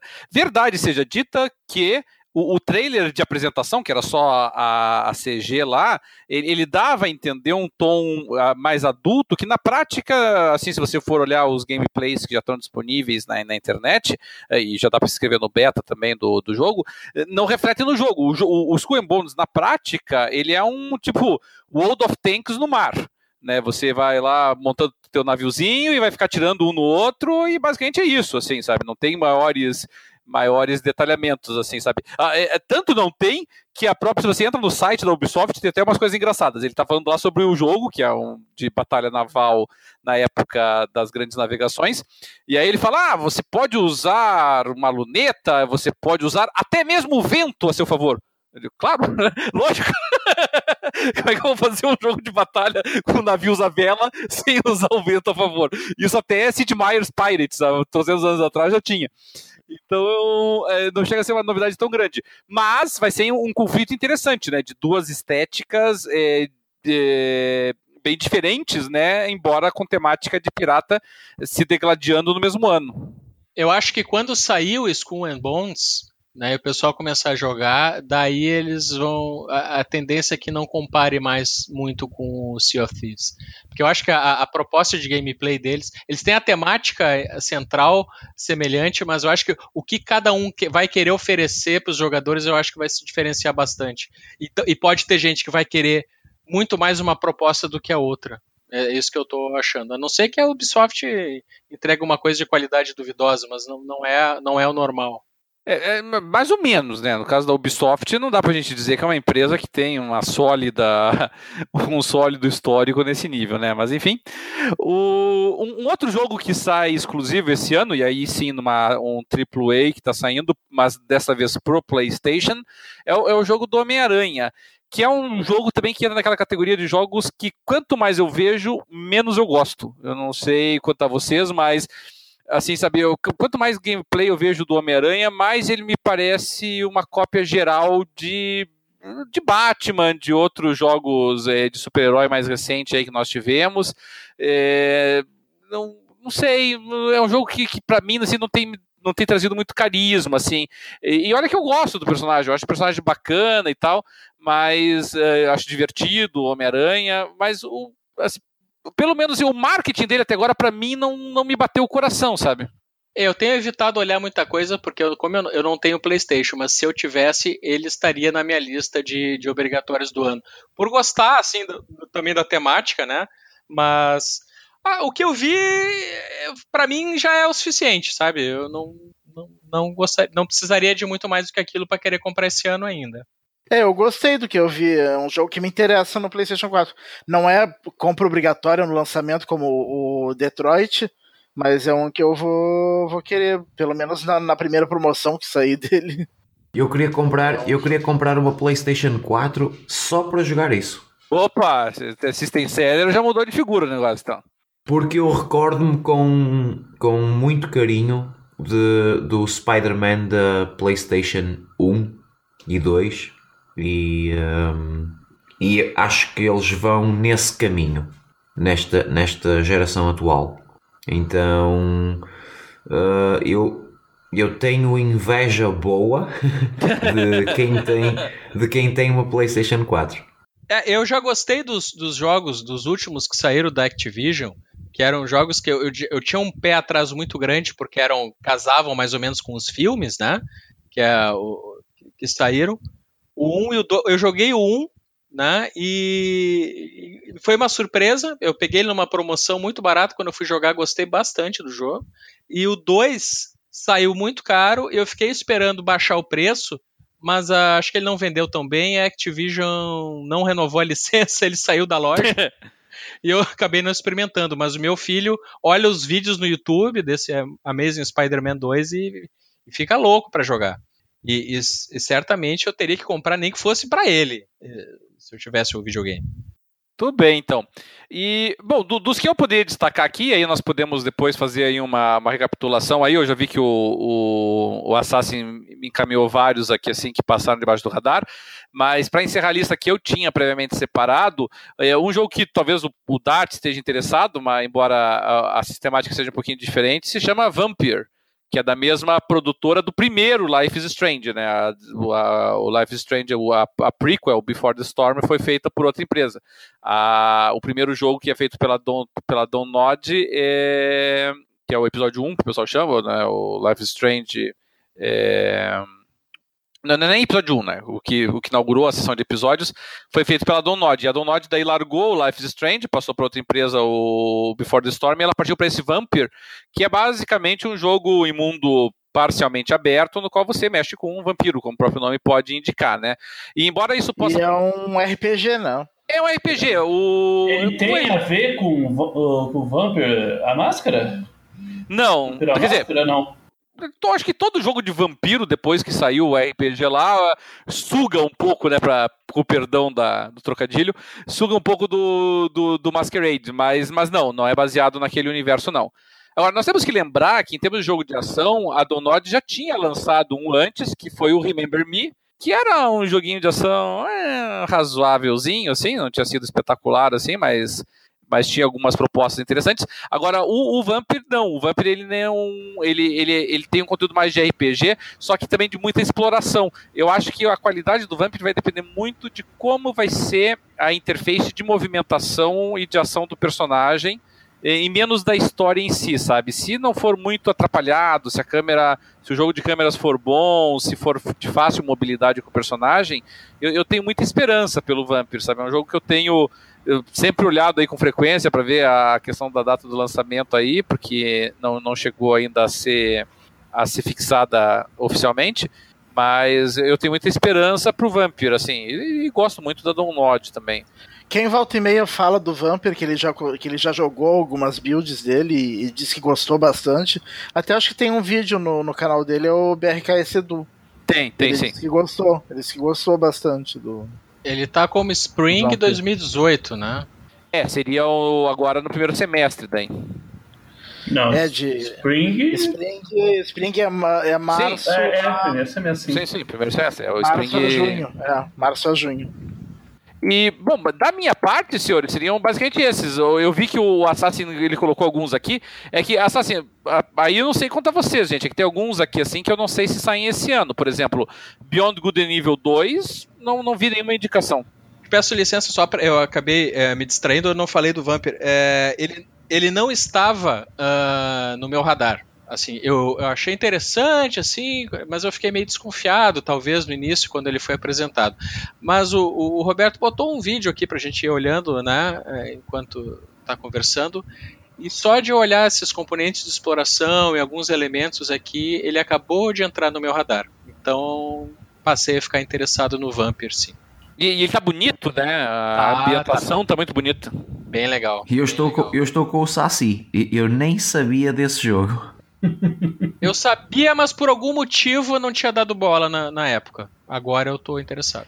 E, e eu não sei quanto a vocês, eu, eu gosto muito dessas ambientações vitorianas, assim, sabe? Eu, eu, eu acho muito bacana. Foi, foi uma das coisas que. É, eu gosto também, eu gosto bastante dessa ambientação. É, foi uma das coisas, por exemplo, o, o jogo nem é tão bom assim, mas tinha sido uma das coisas que tinha me vendido, por exemplo, The Division no, no PlayStation. Que é um joguinho bem, mais ou menos.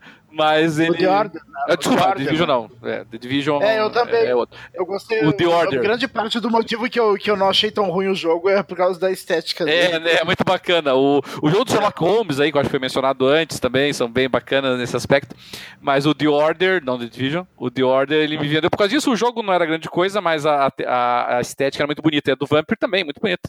Em relação à lista, em relação à lista de, de outros jogos, possíveis jogos para 2018, hum, bom, eu, eu tinha, tinha, tinha lembrado do Call of Cthulhu e Psychonauts 2, que são basicamente remakes da, da Xbox original, da, da, da primeira, da primeira máquina da Microsoft. É, eu cheguei a jogar o, o primeiro, o Call of Cthulhu, é, Dark Corners of the Earth, e era muito bacana aquele jogo, cara. Ele Sim, sim. É, são, são dois jogos, dois jo são dois jogos excelentes e o Psychonauts também. se, sim, sim, basta fazerem, sei lá, um remake com gráficos, apenas gráficos. E são dois jogos muito bons se não forem ao preço normal, não é? Se for eh, 20 dólares, eh, 30 dólares, acho que vale a pena. É, mas como eles pretendem, na verdade, seria se fossem remakes, né? Mas eles, como eles pretendem fazer uma nova história no mesmo ambiente, né? Pelo menos o Psychonauts 2, a tendência é que saia um pouco mais caro. Depois tem o State of Decay 2, Hum, que, verdade, hum, verdade. Que eu acho que vai ser um grande jogo. Muita gente apostando, que eu conheço também. O remake do Final Fantasy VII, eu penso que vai ser um flop. Mais uma vez, é nostalgia sobre a razão, porque ninguém aguenta aquelas batalhas infinitas só para fazer grinding para eh, ter os personagens nível 99 to- é, é, é muito chato Vamos ver se os, se os fãs de antigamente vão, vão se animar com a nova versão. Eu acho que não. Eu acho que é que eh, jogar Final Fantasy VII Uh, jogar na nossa cabeça é uma coisa muito bonita. Jogar de facto, uh, não sei. É quase como, como jogar de novo o GoldenEye. Mas parece que o, que o Final Fantasy VII eles vão mudar o sistema de combate, não vai ser o mesmo antigo, né? Não, o que eles, o que eles, o que eles eh, dizem que vão fazer é um modo em que não seja preciso fazer grinding. Ou seja, o, o, o, o jogo vai se adaptando ao, ao nível do nosso personagem. Se assim for, se isso for verdade, vai ser fantástico jogar de novo o Final Fantasy VII. De outra forma, não. É que tem jogos que você. você falou certo, Alexandre. Tem, tem coisas assim que, que funcionam muito melhor. Isso vale pra tudo na vida, inclusive. É, é, é melhor viver na melancolia, sabe? Na lembrança do troço do que você tentar jogar de novo. Porque. Se sem querer. Reproduzir a memória afetiva, né? De uma coisa que Sim, aconteceu exatamente. naquela época, às vezes não é possível. mas- sem querer ficar filosófico demais aqui assim, mas assim, a, a experiência que você tem com uma coisa e o significado que ela te traz, é, ele- eles estão localizados em um determinado momento e um determinado você. Quando você vai assistir ou vai jogar de novo essas coisas, sei lá, 10 anos depois ou coisa parecida, você já é outro você, entendeu? Já é outra experiência, já é outra carga de, já é outra visão de mundo que você traz e e aí o que acontece? Você vai jogar ou vai assistir ou vai ver ou vai ler de novo essas coisas, por vezes, claro, isso pode te dar uma nova visão do negócio, pode te abrir, iluminar novas formas de enxergar o negócio. Mas a chance de você acabar sepultando a memória e de você acabar até é, prejudicando essa memória afetiva é, é muito grande, sabe? E eu vou ser bem sincero, quase todas as vezes que eu joguei jogos é, de novo da minha infância, é, muito tempo depois, é, eu, eu acabei me frustrando, sabe? Eu fiquei pensando, que, eu gostava disso, caramba? É, Cadelin, outro, outro, título, outro título que provavelmente vai sofrer exatamente disso é o remake do System Shock. Porque nós temos uma coisa fabulosa chamada Bioshock Infinite. Sim, mas o System Shock eu faço uma ressalva nesse caso. O, o primeiro System Shock ele é diferente do- desses outros, porque Final Fantasy VII é- é um clássico. Foi um dos melhores jogos da época em que foi lançado, apesar de todas as suas mazelas, olhando para trás agora, como você bem destacou. System Shock, é, puxa vida, eu, eu não gostava. Então, então eu não sei, pode ser que, que numa nova. Porque a gente tá falando de um jogo muito antigo mesmo, né? Nós estamos falando de um jogo de 1994. É, não, não, não sei, tal, talvez System Shock talvez não sofra tanto. E é claro, e, e, System Shock é, é tão antigo também, né? Que, que você. Tem pessoas que nem, nem jogaram ele, então não vão ter essa memória afetiva dele, né? Então tem mais esse componente. É, é, é diferente de Final Fantasy, que a gente tá falando de um jogo de 10 anos atrás né, do Final Fantasy. É, não, Final Fantasy VII é mais antigo, né? Final Fantasy VII. É, Final Fantasy VII. Não, Final Fantasy VII é da mesma época. É de 1990 e bolinha. É, pode ser, pode ser que pela muita Final Fantasy VII deve ter- antiguidade O Final. Fantasy VII deve ter aí uns 10, uns 20 anos. Tem, agora. tem, tem. Não, você tá certo, você tá certo. É, pode ser, pode ser. Pode ser que os dois sofram a mesma coisa, ou pode ser que não sofram. Agora, agora eu já fiquei confuso. O, é que o Final Fantasy VII foi um jogo que na época que lançou eu curti. O System Shock foi um jogo que na época que lançou eu não curti. Então, para mim, pessoalmente, não tem essa memória afetiva, mas suponho que para outros jogadores tenha. Então, aí vai de cada um, realmente é difícil de, de cravar. Mas eu acho arriscado ainda assim. Eu acho arriscado. Porque muita gente vai perceber que o System Shock, que o, que o, que o Bioshock nada mais foi do que um System Shock melhorado. E aí agora você vai fazer o quê? Um System Shock que é um Bioshock melhorado? Muito melhorado, não é pouco, não, é muito. Não. Enfim, enfim, fica.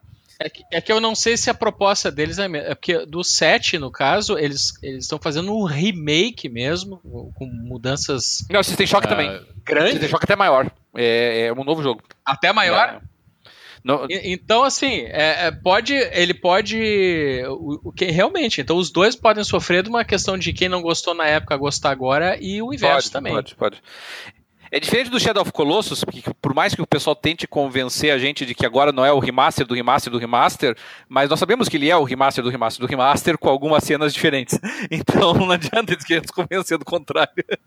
É, outra coisa. E, ó cambada, o que é que vocês têm a dizer sobre Metal Gear Survive? Eu, eu vi que você tinha mencionado ele, é que eu tava querendo ignorar ele, sabe? Mas você não vai deixar.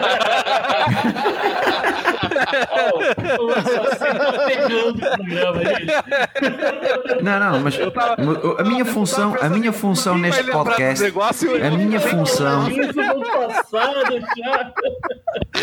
Eu vou dizer o Não. seguinte. a minha função, a minha função neste podcast é destilar ácido. O que eu vi foi o seguinte, uh, Assassin. Pessoas que não gostam de Metal Gear, algumas se interessaram. Sim, claro, porque ele não é Metal Gear. Isso não quer dizer nada. Então, não, mas esse é o grupo de pessoas que eu identifiquei que gostou do jogo. É, é. Só essa. É, porque ele muda muito. Bom, primeiro assim, vamos começar do zero. Zumbi. Já começou errado. e. É, a Metal, Metal Gear é um, é um jogo que já é bem fantasioso, um monte de coisa ah, bem, bem maluca, mas zumbi é. É. uma coisa que eu acho que nunca apareceu. A- a- as liberdades artísticas do, do Kojima no Metal Gear são as coisas malucas, né, cara? Ô, ô, É. ô, ô, Roberto, é sério que tu tá questionando que zumbi não tem muito a ver, assim, que é muito louco pro jogo? Cara, tem até baleia voadora Não que, naquele ele negócio. seja, não que ele seja muito louco. Não, não isso. É que eu, eu, eu, acho que, assim como eu já disse que no Days Gone já tava de saco cheio de zumbi, ah, quando eu vi que era um Metal Gear com zumbi, aí travou de vez o troço, né? Quer dizer, é, a única vantagem do Metal Gear Survive, que o Metal Gear Survive pra mim tem sobre os outros Metal Gear, é que ele não é stealth. O que é, pra mim é, o- é é a grande qualidade. E que certamente pros fãs vai ser o grande defeito. Será que vai ter caixa de cartão? Será que vai ter caixa de cartão para tentar enganar os Não, com zombies? certeza não. É, isso aqui é porrada, cara. Isso aqui é que nem o do, do Raiden lá, aquele lá que você sai matando o robô lá. Só que agora, ao invés de robô, vai ser zumbi. O Metal Gear Rising, né? Do É. Mas é que esse, esse novo aí, o foco dele é online, não é? Eu não faço a mínima ideia, Não. porque. É, é que- Eu também não sei. Cara, vai ser uma. Provavelmente uma psicodelia doida esse negócio, viu? é é eu acho assim, Metal Gear sempre foi um jogo muito autoral. Tá? Eu, eu- como eu não gosto de jogos de stealth, eu não era muito fã do Metal Gear, apesar de reconhecer todas as qualidades dele como jogo de stealth. Talvez como o melhor jogo de stealth que existe. Mas, eh, mas assim, ele é muito autoral, assim. Então, é é um jogo assim que pra mim, quando você tira o cara que é o, o autor, sabe, sinceramente, faça outra coisa, não fique sugando mais da, da, da franquia, assim, sabe? Cria um novo jogo, fa inicie uma nova franquia, faça algo diferente, deixe morrer em paz. Sabe? É a mesma razão pela qual, embora haja a expectativa de que um novo Fable seja anunciado esse ano, eu vou ser bem sincero, cara. Um Fa- eu, eu sou fã do Fable, eu tive todos eles, mas um Fable sem, sem Molinô. Ah, não, cara. Não, não. Não, não. Sabe? É, é, não, não, consigo visualizar. Pra mim é muito autoral, pra mim é muito visão do, do, do gênio por trás, assim, sabe? Então eu não consigo. ah, não, não consigo ter nenhuma empatia com esses jogos, assim, sabe? Não, realmente não. Mas, assim, o que o, o Saci falou, eu acho que é verdade. Quem gosta de Metal Gear pelos seus componentes de história, de stealth e tudo mais, vai ter que passar longe desse Survive. Agora, quem de repente gosta de outras coisas, mas quer jogar um jogo mais de ação, mais com foco online, foco online não, online, é, no universo do Metal Gear, pode ser. Cara, eu acho isso uma campanha publicitária tão estúpida. Porque. Por que então usar o nome Metal Gear e não fazer Sim, outra coisa nova? Porque Ah. se é um jogo pra quem não gosta de Metal Gear, cara, ele vai atrair quem? Eu tô olhando aqui. Eu tô olhando aqui o, o, o trailer, aqui, o negócio que lançaram recentemente, e eu, eu acho que eu, eu tô quase entendendo o motivo. Eles pegaram a engine, aquela ah, Fox Engine, que foi usado por Metal Gear 5, tá? Vários mecanismos de gameplay, ou seja, tudo que já estava pronto no outro jogo, tá? Eles aproveitaram essa base e fizeram um outro jogo em cima. Então acho para não dizerem que ah, vocês copiaram tudo do Metal Gear e, e chamaram de outra coisa, e eles resolveram chamar de outra coisa na frente. Mal sabiam eles que iam ser criticados por chamar É. disso. Então, assim, ó, eles estavam ralados. É, na verdade, a, a, Konami não tinha saída fácil, né? Fazendo isso, querendo aproveitar o, o investimento, não tinha como ele, eles terem uma saída boa. Né? É, qualquer coisa que eles fizessem iam ser criticados. Primeiro que a forma como se desfizeram do Kojima ficou horrível para eles, aquele negócio de proibir o cara de, de, de dar entrevista, de não sei o quê. Eles se queimaram, queimaram na comunidade. É, o pessoal já não queria saber de Metal Gear. Então, esse jogo aí eu acho que vai flopar, né? Pode até ser que não. Ele, eu olhando, ele, ele tem aparentemente uh, qualidade técnica no que ele se propõe a fazer, sabe? Mas uh, o ranço com, com ele se chamar Metal Gear é tão Sim. grande que eu acho que isso vai atrapalhar demais. O ranço de chamar Metal Gear, o ranço de não ter o Kojima, né? O ranço de ser uma coisa muito é... Ranço de ser da Konami, que não tem acertado é. uma há anos. É. Não, é, é, é que eu te digo, se fosse uma outra empresa entregasse o mesmo jogo e não fizesse nenhuma correlação com Metal Gear, uh, ia ter uma outra. O pessoal ia estar tá olhando de outra forma para esse jogo. É que eu, eu acho que essa, o fato de eles estarem usando a engine, o fato de eles estarem usando tudo isso, sabe, não, não é uma desculpa aceitável para mim. Assim, e, e, eu não acho que o fato de eles usarem tudo isso iria ficar com cara de Metal Gear tá? E eu, eu e... não, não, não é nem que, não é questão de achar aceitável, é porque eu acho que eles quiseram acharam que se fizessem isso seriam menos criticados. Porque para mim tem um exemplo histórico muito importante que se chama The Witcher, o primeiro The Witcher. O, o primeiro The Witcher ele utiliza a, a, Aurora Engine, que era a engine que a BioWare tinha desenvolvido para o Neverwinter Nights. Neverwinter. Tá? Se você joga Neverwinter e você joga The Witcher, não tem como você dizer que é a mesma engine. Não tem como, não tem nada a ver. É completamente diferente a forma como ela se comporta, é completamente diferente a forma como, como tudo, os movimentos, como é, os gráficos são reproduzidos, é tudo diferente. Sabe? Ela ah, porque daí uma empresa pegou uma engine e trabalhou. Né, exatamente. Né, eles trabalharam de tal forma na Aurora que virou uma outra coisa. Se eles quisessem ter botado outro nome, podiam ter botado outro nome. Sabe? Eles realmente mexeram. Se você olha, uh, pegar, não precisa nem jogar os jogos, pegue as screenshots do Neverwinter, pegue do, do primeiro The Witcher, não tem como você dizer que é a mesma engine aquilo. Sabe? É, é, então, quando você está nas mãos de pessoas competentes, de pessoas que realmente investem no negócio, mesmo quando você utiliza a mesma engine, é, é, é, você consegue resultados diferentes, assim, sabe? Não, mas os caras usaram os mesmos assets. Pois é, pois é, é só então. Aí, aí, aí chuparam é, um monte de coisa. daí, né? É, exato. Por isso que eu acho que eles acharam, cara, é tão vadiagem que é melhor nos chamar de Metal Gear, porque senão o pessoal vai, vai, vai nos xingar que a gente copiou sem fazer referência. Só que não adianta, é, é vadiagem, pronto, é vadiagem, vai ser xingado igual. Fizeram outra coisa nada a ver e ir aproveitando as Eu coisas. Eu também acho. Senhores, mais algum jogo que queiram destacar aí, não? Uh, tem, tem um outro jogo que eu, que eu tenho visto várias pessoas, inclusive o próprio The Game Awards uh, deu prêmio né, de jogo mais esperado do ano para ele, que eu acho que é um erro as pessoas uh, botarem ele no preview pra esse ano, porque não vai sair esse ano é o The Last of Us 2. Ah, sim, é, claro.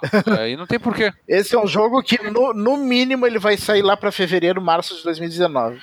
Isso se a gente tiver sorte.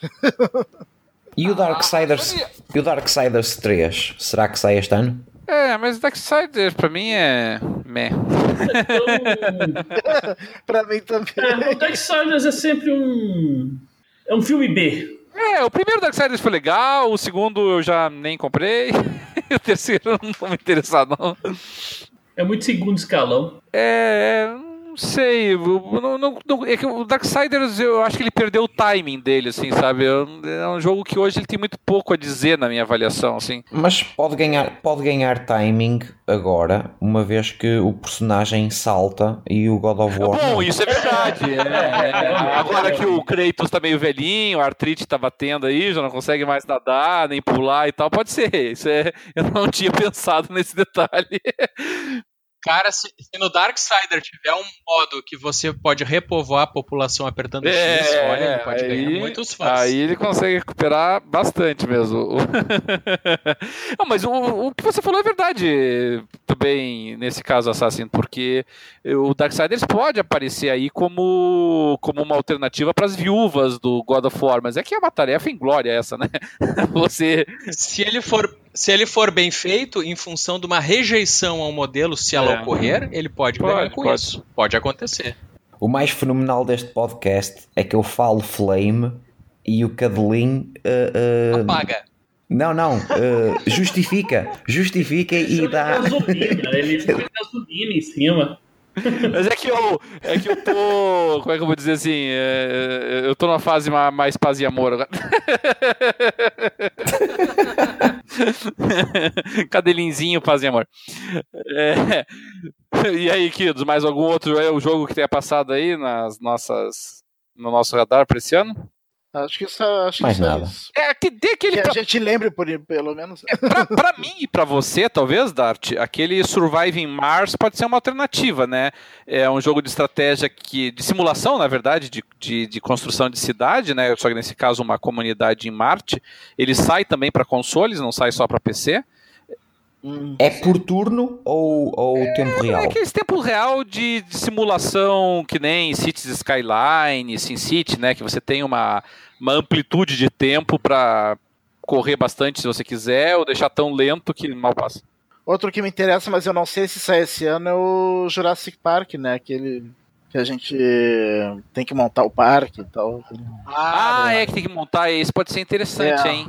É, É. verdade, bem lembrado.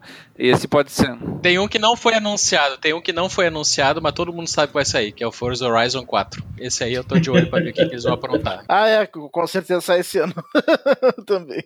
Falta saber só qual que é o. Que nem o pessoal disse lá, falta saber só qual que é o, a- a- a- o pano de fundo da foto da capa. Ambientação. É, o Já, pessoal aposta que é Japão é, já esse se ano. ouviu falar em Japão, mas eu torço contra, porque vai ser de novo mão inglesa, se for Japão.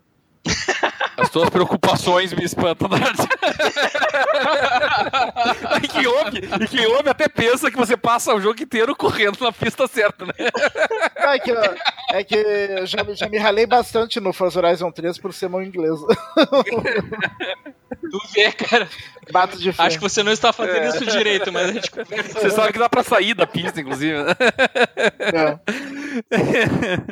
Muito bom, então.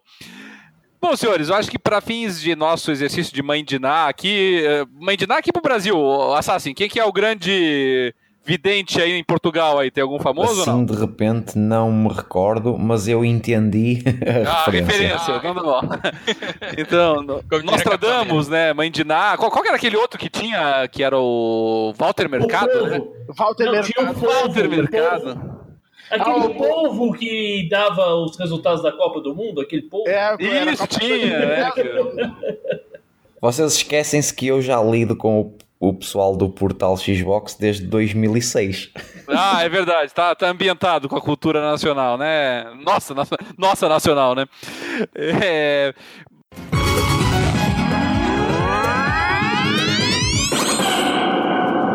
Bom, gente, basicamente foi essas nossas previews muito rápidas aí, porque foi uma quantidade bem grande de jogos e muito rápida ainda assim o programa se alongou bastante. É claro que à medida que os principais desses jogos forem sendo lançados e eles forem é, sendo bem recebidos, fazendo sucesso ou não, a gente vai evidentemente revisitá-los nos programas ao redor do ano, até para saber se fizeram jus aí às expectativas que foram lançadas. Mas antes de encerrar, eu gostaria aqui de fazer a primeira leitura do primeiro e-mail deste ano, que foi enviado para nós pelo Exor, também conhecido como José Paulo. Uma mensagem muito legal, eu vou ler bem rapidamente aqui assim, para que a gente possa dar um oizinho aí para o nosso novo ouvinte, né? Porque ele diz aqui para nós, né? Quem diria 100 episódios, 100 podcasts? E ele comenta que não conhecia o nosso podcast antes, que conheceu através da indicação do irmão dele, que começou e ele começou a ouvir o podcast número 38, PC versus console. Eu não sei nem se eu participei desse podcast, na verdade, deve sido um, mas Não, Mas ele é- começou a ouvir na época do Papo da Coruja, pelo que eu entendi. ah, do papo da O, coruja. O Exo é ouvinte antigo nosso aí. É. O Bem, papo da coruja, estamos todos velhos. Ele, ele começou a nos ouvir no Papo da Coruja 38. Ah, tá, ele não conhecia podcast, ele foi introduzido aos podcasts, agora que eu entendi. Entendi. É, pelo Papo da Coruja Ah, 38. O papo da coruja, muito legal. E e aí ele falou que sempre ouve nosso podcast desde então, diariamente, pelo menos uns uns oito episódios por dia. Putz, vida. Oito episódios por dia. Cara, Mas não do nosso, ele, ele vários vários podcasts. Não, sim, sim, eu entendi, não- mas é. É cara não Se todos os podcasts que ele ouve tiverem a duração no nosso, já matou É dia. ele, ele tem que ter a noção Cara, é que. mas não é tanto. Não, eu já acho que eu já acho que eu ouço muito podcast, eu ouço acho que oito por semana. Ele que tenha bem a noção de que é tempo de vida que ele jamais recupera. nos ouvindo. Bom, mas eu, eu não sei aí, não sei os nossos ouvintes de outros países, assim, mas aqui no Brasil a gente fez uma pesquisa há uns dois anos atrás e a gente descobriu que a maior parte dos nossos ouvintes nos ouve no carro. Né? E, e- e como boa parte dos nossos ouvintes está nas grandes cidades e enfrenta os congestionamentos infernais das grandes cidades, tinha gente que inclusive reclamava que o nosso podcast estava muito curto, porque terminava o podcast e não tinha chegado em casa ainda. Então você vê só a dimensão. Eu quase não uso carro, hum, quase não uso mesmo, eu uso transporte público, mas normalmente eu ouço este podcast e, e muitos outros, ah, inclusive audiobook, quando estou a correr, a treinar ou assim. Hum, por isso entendo perfeitamente que é uma boa forma de- de- de passar o tempo eh, ainda para mais numa situação má como é a vossa na- nas vossas cidades. Então, sim, mas ainda assim, eh, esse rapaz vai perder anos de vida. Já perdeu, porque o- aí ele vai A, nos. gra- a grande vantagem do podcast é essa, né? Que é ao contrário de vídeo que tu tem que ficar olhando, o podcast tu, tu faz Sim, sim, enquanto sim, tá sim. fazendo outras coisas, né? Coisas mais Sim, sim, sim, sim. né? Por É, exemplo, e eu, eu não tenho tempo, eu não tenho tempo para ler, então audiobook e entrevistas, podcasts, para mim é, é, é, o- é o melhor do mundo. É, e, e, na verdade é exatamente isso que o Exor aqui ele destaca pra nós aqui, né? É uma, na verdade é uma, como é que eu vou dizer assim, é uma homenagem realmente que ele faz muito bonita, né? Porque ele diz que depois de conhecer esse episódio, ele foi ouvir todos os papos da coruja, né? Então, os mais antigos, da nossa antiga versão, conhecer um pouco mais da essência do jogando papo. Aí comentou que vários amigos já participaram com sua opinião, etc, é, que melhorou de episódio após episódio. E, e aí ele destaca que todos vocês me ensinaram a ver de uma maneira mais saudável o mundo dos jogos, não apenas jogar, mas também pensar sobre o jogo e aprender algo que seja relevante para mim. Não, e ao Cadelinho, era, era, era novidade, era novidade até para nós, porque se nós hoje somos amadores, naquele tempo era. A mas, voz assim, tremia, a voz tremia, perdíamos as gravações. é, hoje em dia, hoje em dia já está um pouquinho mais profissional o negócio. O, mas de qualquer maneira, o que o Exor fala aqui é, é uma coisa que nos deixa muito feliz, porque a nossa intenção sempre foi essa. Sempre foi a de, a de mostrar eh, que, o- que o videogame é, é muito mais do que um mero escapismo, é muito mais do que um mero momento ali para você esquecer de todos os seus problemas da vida. Ele pode ser também enriquecedor. Ele é enriquecedor se você quiser que ele seja.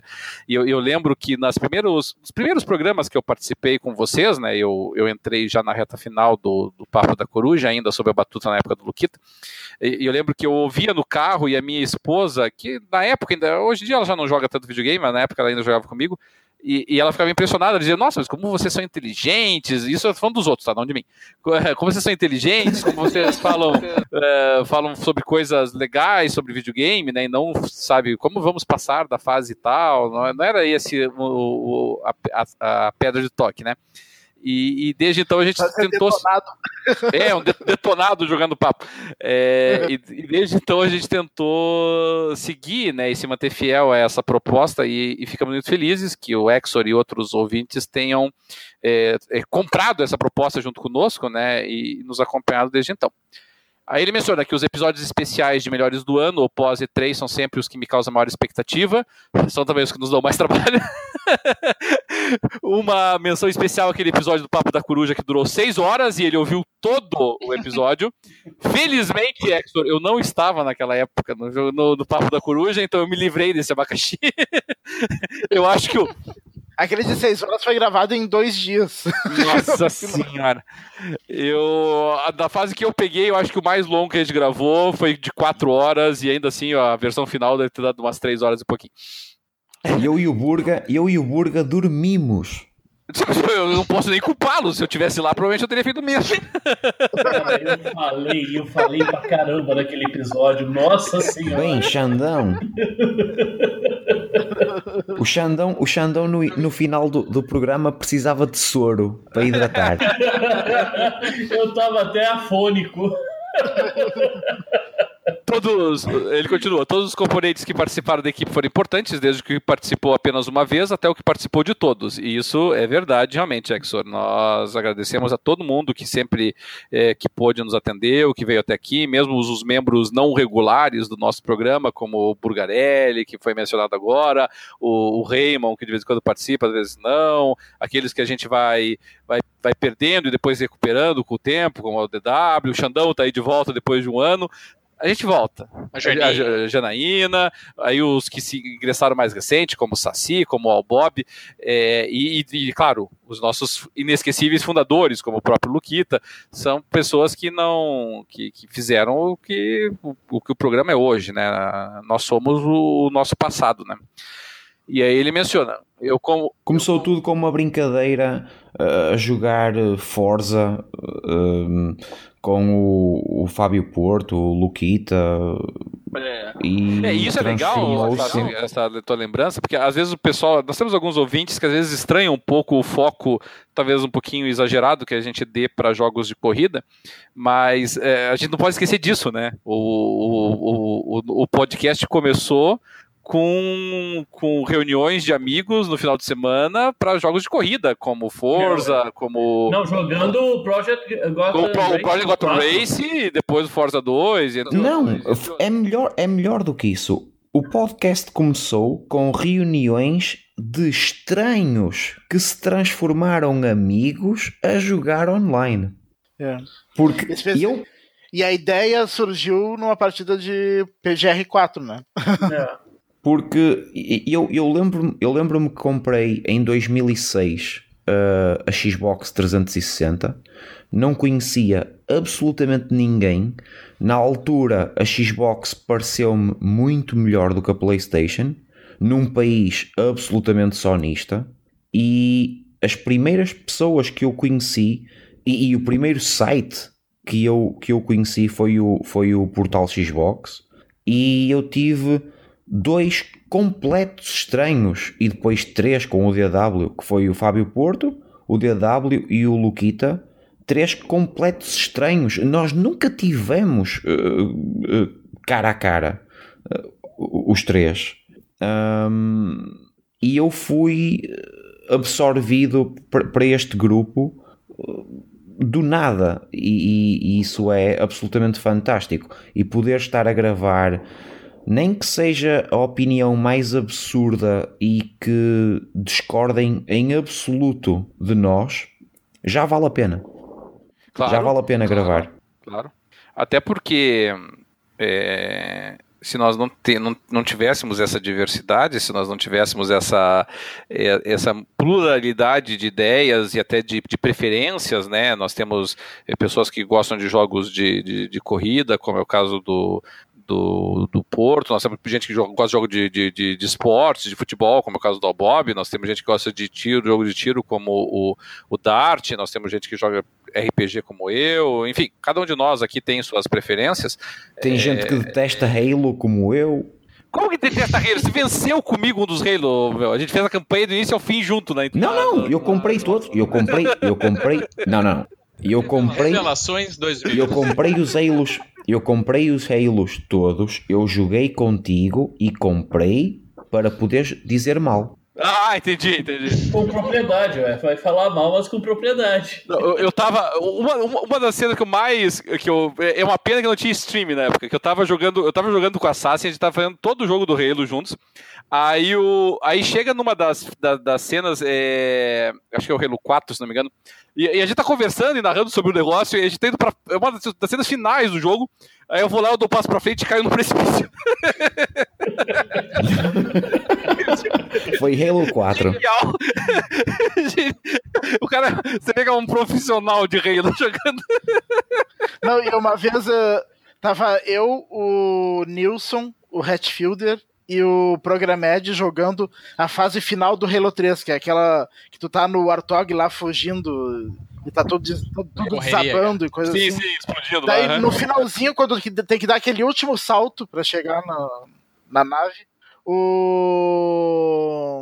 O Programed que tava. Não, o, o Hatfielder tava dirigindo o Artog e resolveu fazer uma gracinha e dar uma derrapadinha pra. Ah, e era no- perdeu a fase era no- inteira. Era no lendário. E, e com, com todas as caveiras ligadas. Ai, ai, ai. Daí, Meu daí não entrou na nave, caiu. Ai, meu Deus do céu. Daí o, o, o Nilson xingou ele. A gente teve que. A gente ainda acabou naquele dia mesmo, mas levou mais, acho que umas duas horas pra acabar. Sim, era inferno, morrer. Dificuldade alta, morria Não, e era com caramba, caveiras ligadas, então da- voltava pro início da fase, não era checkpoint. O, o Exo prossegue eu, como ouvinte assíduo, fico feliz por estar chegando com vocês ao centésimo episódio. Iremos até o milésimo, a gente vai. te- Teus netos vão nos ouvir aqui também, o Exo. E, e que possam ouvir mais 100 para podermos curtir suas opiniões. Obrigado a todos por me proporcionar isso, por me mostrar o que é podcast. E olha só, obrigado por me introduzir no mundo do board game também. Isso aí é para o Dart e pro Xandão aí, ó. Obrigado. Né? Obrigado pelo profissionalismo e dedicação. Oh, agradecemos o profissionalismo aí. É, é, a gente engana bem, né, cara? A gente engana bem. Dedicação tem, profissionalismo. mais ou menos. Ah, é que Estarei- ele, ele mandou um tempo atrás um e-mail perguntando do, do Jogando Papo Board Game. que ele queria mais. Mas quem sabe? E eu é que agradeço, eu, eu mais uma vez é que agradeço a quem, a quem ouve e a quem. e Eu, eu, eu quero pensar que nos ouvem, quanto mais não seja, para poder discordar de nós e pôr as pessoas a pensar nesta indústria. Esse é o mais importante. A gente quer até a, a palavra final, a gente só quer iniciar a discussão. Profissionalismo, profissionalismo eu eh, discordo. A dedicação, olha, eh, tenho que concordar porque são 4 da manhã e eu às 8 da manhã vou trabalhar. Muito bom. Por isso, obrigado, É, dedicação obrigado a, a- a quem hum, a quem quer, quanto mais não seja, enquanto ouve ou após ouvir o podcast, eh, ficar a pensar na indústria ou na arte que é o, video, o videojogo. É o, é o objetivo da discussão, né? E, o, e a gente tem que aprender a valorizar aquilo que nós temos, né? Porque você tem, você tem experiências realmente fantásticas que, o, que os jogos podem proporcionar para você, aprendizados fantásticos que os jogos podem proporcionar para ti. É, não é um hobby barato, nós sabemos disso. Não é um hobby que, barato sequer do ponto de vista do tempo que ele consome, nós sabemos disso também, né? É, ele exige bastante de nós, ele exige bastante dedicação para o jogador, mas ele também pode retribuir muito é, pode retribuir até mais do que outras formas de entretenimento, como, como filmes, por exemplo. Tá? É uma questão de você saber é, extrair aquilo que, que ele pode oferecer, né? E realmente nós tentamos dar alguma colaboração nesse, nesse sentido. Aí o Exo nos manda aqui o, um, abração, dizendo que vai sempre acompanhar nosso trabalho e nós agradecemos muitíssimo pela tua mensagem e pelo teu apoio e pelo teu suporte, porque realmente dependemos disso até para nos estimularmos, eh, Exor. Então agradecemos muito a ti também. Eh, feliz ano novo e tudo de bom a todos, também para o Exor José Paulo, que nós agradecemos de montão a respeito da mensagem muito carinhosa que mandou para nós. Depois dessa homenagem muito querida, muito carinhosa que o Exor prestou a nós aí, comemorando junto conosco aqui o centésimo episódio, no- nós gostaríamos também de deixar com vocês aqui as mensagens de muito carinho que foram deixadas por outros participantes, aqueles mesmos participantes importantes e que criam o nosso programa eh, do jeitinho que ele é aqui, como o Exor destacou antes, e que fizeram também, eh, junto conosco, a história do nosso programa. E todos eles, para comemorar o centésimo aniversário do nosso podcast, deixaram um alôzinho para a galera do podcast. Então, vamos rodar o oizinho aí que cada um deles deu para nós aqui, comemorando junto com vocês, que são nossos ouvintes, esse centésimo aniversário do nosso programa.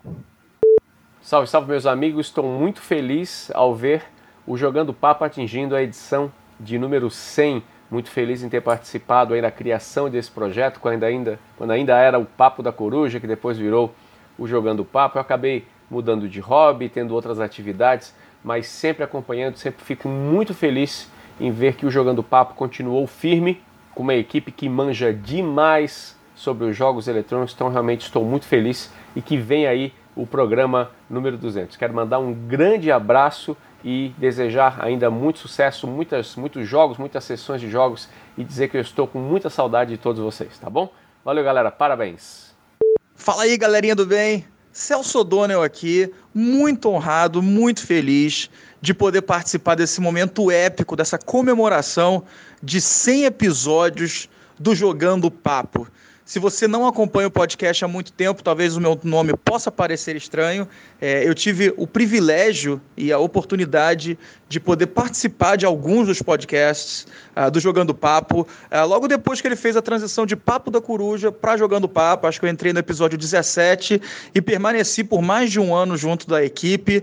E eu tenho um carinho e um apreço muito, muito, muito especial pelo trabalho que essas feras fazem. Então fica aqui o meu abraço muito carinhoso para toda a equipe do Jogando Papo, que está aí há tanto tempo fazendo um trabalho tão bacana e com, uh, com opiniões muito bem colocadas, com pessoas de todos os, todas as facetas do mercado é, representadas, de advogados a juízes, a funcionários públicos, tem um pouco de tudo, a entrepreneurs, né, pessoas que têm o seu próprio business. Então fica um abraço carinhoso aqui para os queridos Dart, Portinho, Cadelinho, Hugo, Thiago Adamo, que é um grande brother que eu tenho uh, há muitos anos já também, Xandão, Alisson, DW, Cara, são tantas pessoas, são tantas memórias e eu tenho muita honra de ter fazido parte desse grupo.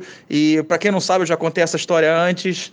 É graças ao Jogando Papo que eu encontrei em mim uma vontade muito grande de trabalhar na indústria de jogos e me lancei no mercado de jogos por causa do Jogando Papo, parcialmente. É, o, é, tá, tá, estar participando do podcast com frequência me deu uma, uma vontade muito grande de querer trabalhar com isso e fazer alguma coisa relacionada a isso. E para quem não sabe, hoje em dia eu trabalho na Blizzard Entertainment, é, eu sou o community manager das franquias Diablo e Overwatch para o Brasil.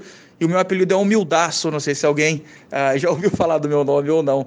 Mas de qualquer maneira, galera, eu queria muito ter conseguido participar desse episódio mas infelizmente é, eu estava cobrindo aqui para quem está para quem tá é, acompanhando, né? Eu estou cobrindo a Overwatch League e que está sendo uma grande iniciativa. Uh, mudando um pouco a template do que nós conhecemos como esportes. Mas eu não estou aqui para vender meu peixe, apesar de que eu acabei de fazer isso. Eu queria mesmo é mostrar o meu carinho, o meu apreço e toda a consideração que eu tenho para essa galera do Jogando Papo, queridíssima e que faz um trabalho muito bacana, com bate-papo de muito alto nível. É, toda semana, toda quinzena, sempre que eles podem ter um podcast lindo para vocês aí. Então, para toda a equipe, parabéns aos meus amigos. Muita saudade, eu quero poder participar num episódio uh, em breve, se Deus quiser. Mas de resto, cara, muita saúde, muita paz para todos vocês e vida longa ao Jogando Papo. Um grande abraço do Celção aqui, gente. Fiquem com Deus. Tchau, tchau. Fala, galera do Jogando Papo. Aqui quem fala é o DW. Olha, faz tempo que eu não participo de uma gravação, vida muito corrida, né? Essa história de ser empreendedor no Brasil é uma, uma verdadeira montanha russa. então o tempo é muito escasso. Mas eu não poderia ficar sem participar uh, deste programa histórico, né? o centésimo programa do nosso querido Jogando Papo. Uh, programa esse que é feito com tanto carinho, por tantas pessoas que estão sempre aí levando para vocês notícias, novidades e tudo que tem a ver com o mundo do, dos games. Prometo que em breve, ou quando possível, né? em breve, talvez não pode ser tão breve assim, terei algumas participações no programa, mas é com mesmo com muita saudade uh, de ter o tempo que eu disponibilizava para o programa eu sempre acompanho tudo que está acontecendo né, no nosso grupo do Jogando Papo, fico por dentro das novidades e eu gostaria de parabenizar a todos que fazem esse incrível podcast e principalmente a todos aqueles que escutam Jogando Papo e que interagem com a gente nas redes sociais. Um grande abração para todo mundo e que vem agora, né, o Jogando Papo 200. Em breve, tenho certeza que a gente vai conseguir. Aquele abraço. Salve, salve galerinha do Xbox! Assim diria Lucas Andrade, o Luquita, em janeiro de 2008, quando foi ao ar pela primeira vez o Papo da Coruja, um podcast sobre games, mas assim, mais tendencioso para o lado do Xbox. Pois bem, foi assim que se deu a estreia dessa equipe no mundo do podcasting. E estamos aqui hoje, firmes e fortes, dez anos depois, com um novo programa de nome diferente, mas que tem muito daquilo que fez o Papo da Coruja entre 2008 e 2012. Essa segunda geração, por assim se dizer, recebeu novo nome, Jogando Papo, mas procuramos manter acesa a chama daquele trabalho que se iniciou há 10 anos atrás. Então hoje é comemoração dupla: 10 anos de podcasting e 100 edições de Jogando Papo. Obviamente, é momento de agradecer. Agradecer primeiro a todos aqueles que nos ouvem. Você que passa seu tempo conosco, obrigado. Obrigado por estar ao nosso lado, por curtir nosso trabalho, por compartilhar. Vocês são o principal motivo pelo qual a gente permanece aqui. Quero agradecer também a todos os participantes, sejam integrantes da equipe ou convidados que passaram por algum momento a se juntar a gente, a estar conosco para discutir, para comentar, para engrandecer a discussão.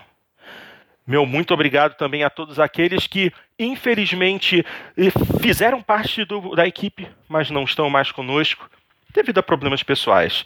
Nós sabemos que a vida prega peças, a vida afasta um pouco, mas a amizade e o carinho permanecem. Então, eu quero agradecer a todos vocês, todos vocês que vêm participando, que têm estado ao nosso lado, que falam bem da gente, que falam mal da gente, que é, carregam o nosso nome. Nós fazemos isso de coração. Nós não somos um podcast profissional. Nós não temos patrocínio. Nós não temos nem um Kickstarter, nós não temos um Patreon, nós não temos nada. Nós fazemos pela paixão que temos por jogos eletrônicos. E a nossa função é espalhar essa paixão, espalhar esse amor pelos jogos, pela tecnologia. É isso que a gente busca fazer sempre. E é isso que a gente também quer que vocês, ouvintes, façam sempre. Meus queridos, um grande abraço a todos e, se Deus quiser, na edição 101 eu estarei presente. Fui! Fala galera, aqui é o Al Bob e eu sou meio suspeito para falar um pouco sobre o Jogando Papo, porque, cara, eu acompanho esses caras desde antes mesmo e a gente se tromba desde os fóruns do portal Xbox e tal. E é uma alegria agora fazer parte do time. Eu não esperava o convite, aceitei logo na hora. E hoje, vendo que vocês estão. Aliás, a gente tá nesse programa 100 Cara, é de uma felicidade imensa, imensa, imensa. Infelizmente não tô aí para gravar com vocês, mas, cara, eu desejo tudo de bom para todo mundo mesmo e que venham mais 100 e aquela coisa, né? Se a gente chegar na meta, a gente vai lá e dobra a meta. Brincadeiras à parte, é isso aí, gente. Abraço a todos e tal e continue curtindo o podcast que é sensacional. Falou, até mais. Fala pessoal, Hugo Esteves aqui. Eu tô aqui para dar os parabéns pelos 100 episódios do Jogando Papo e também agradecer por me deixarem fazer parte um pouquinho disso tudo.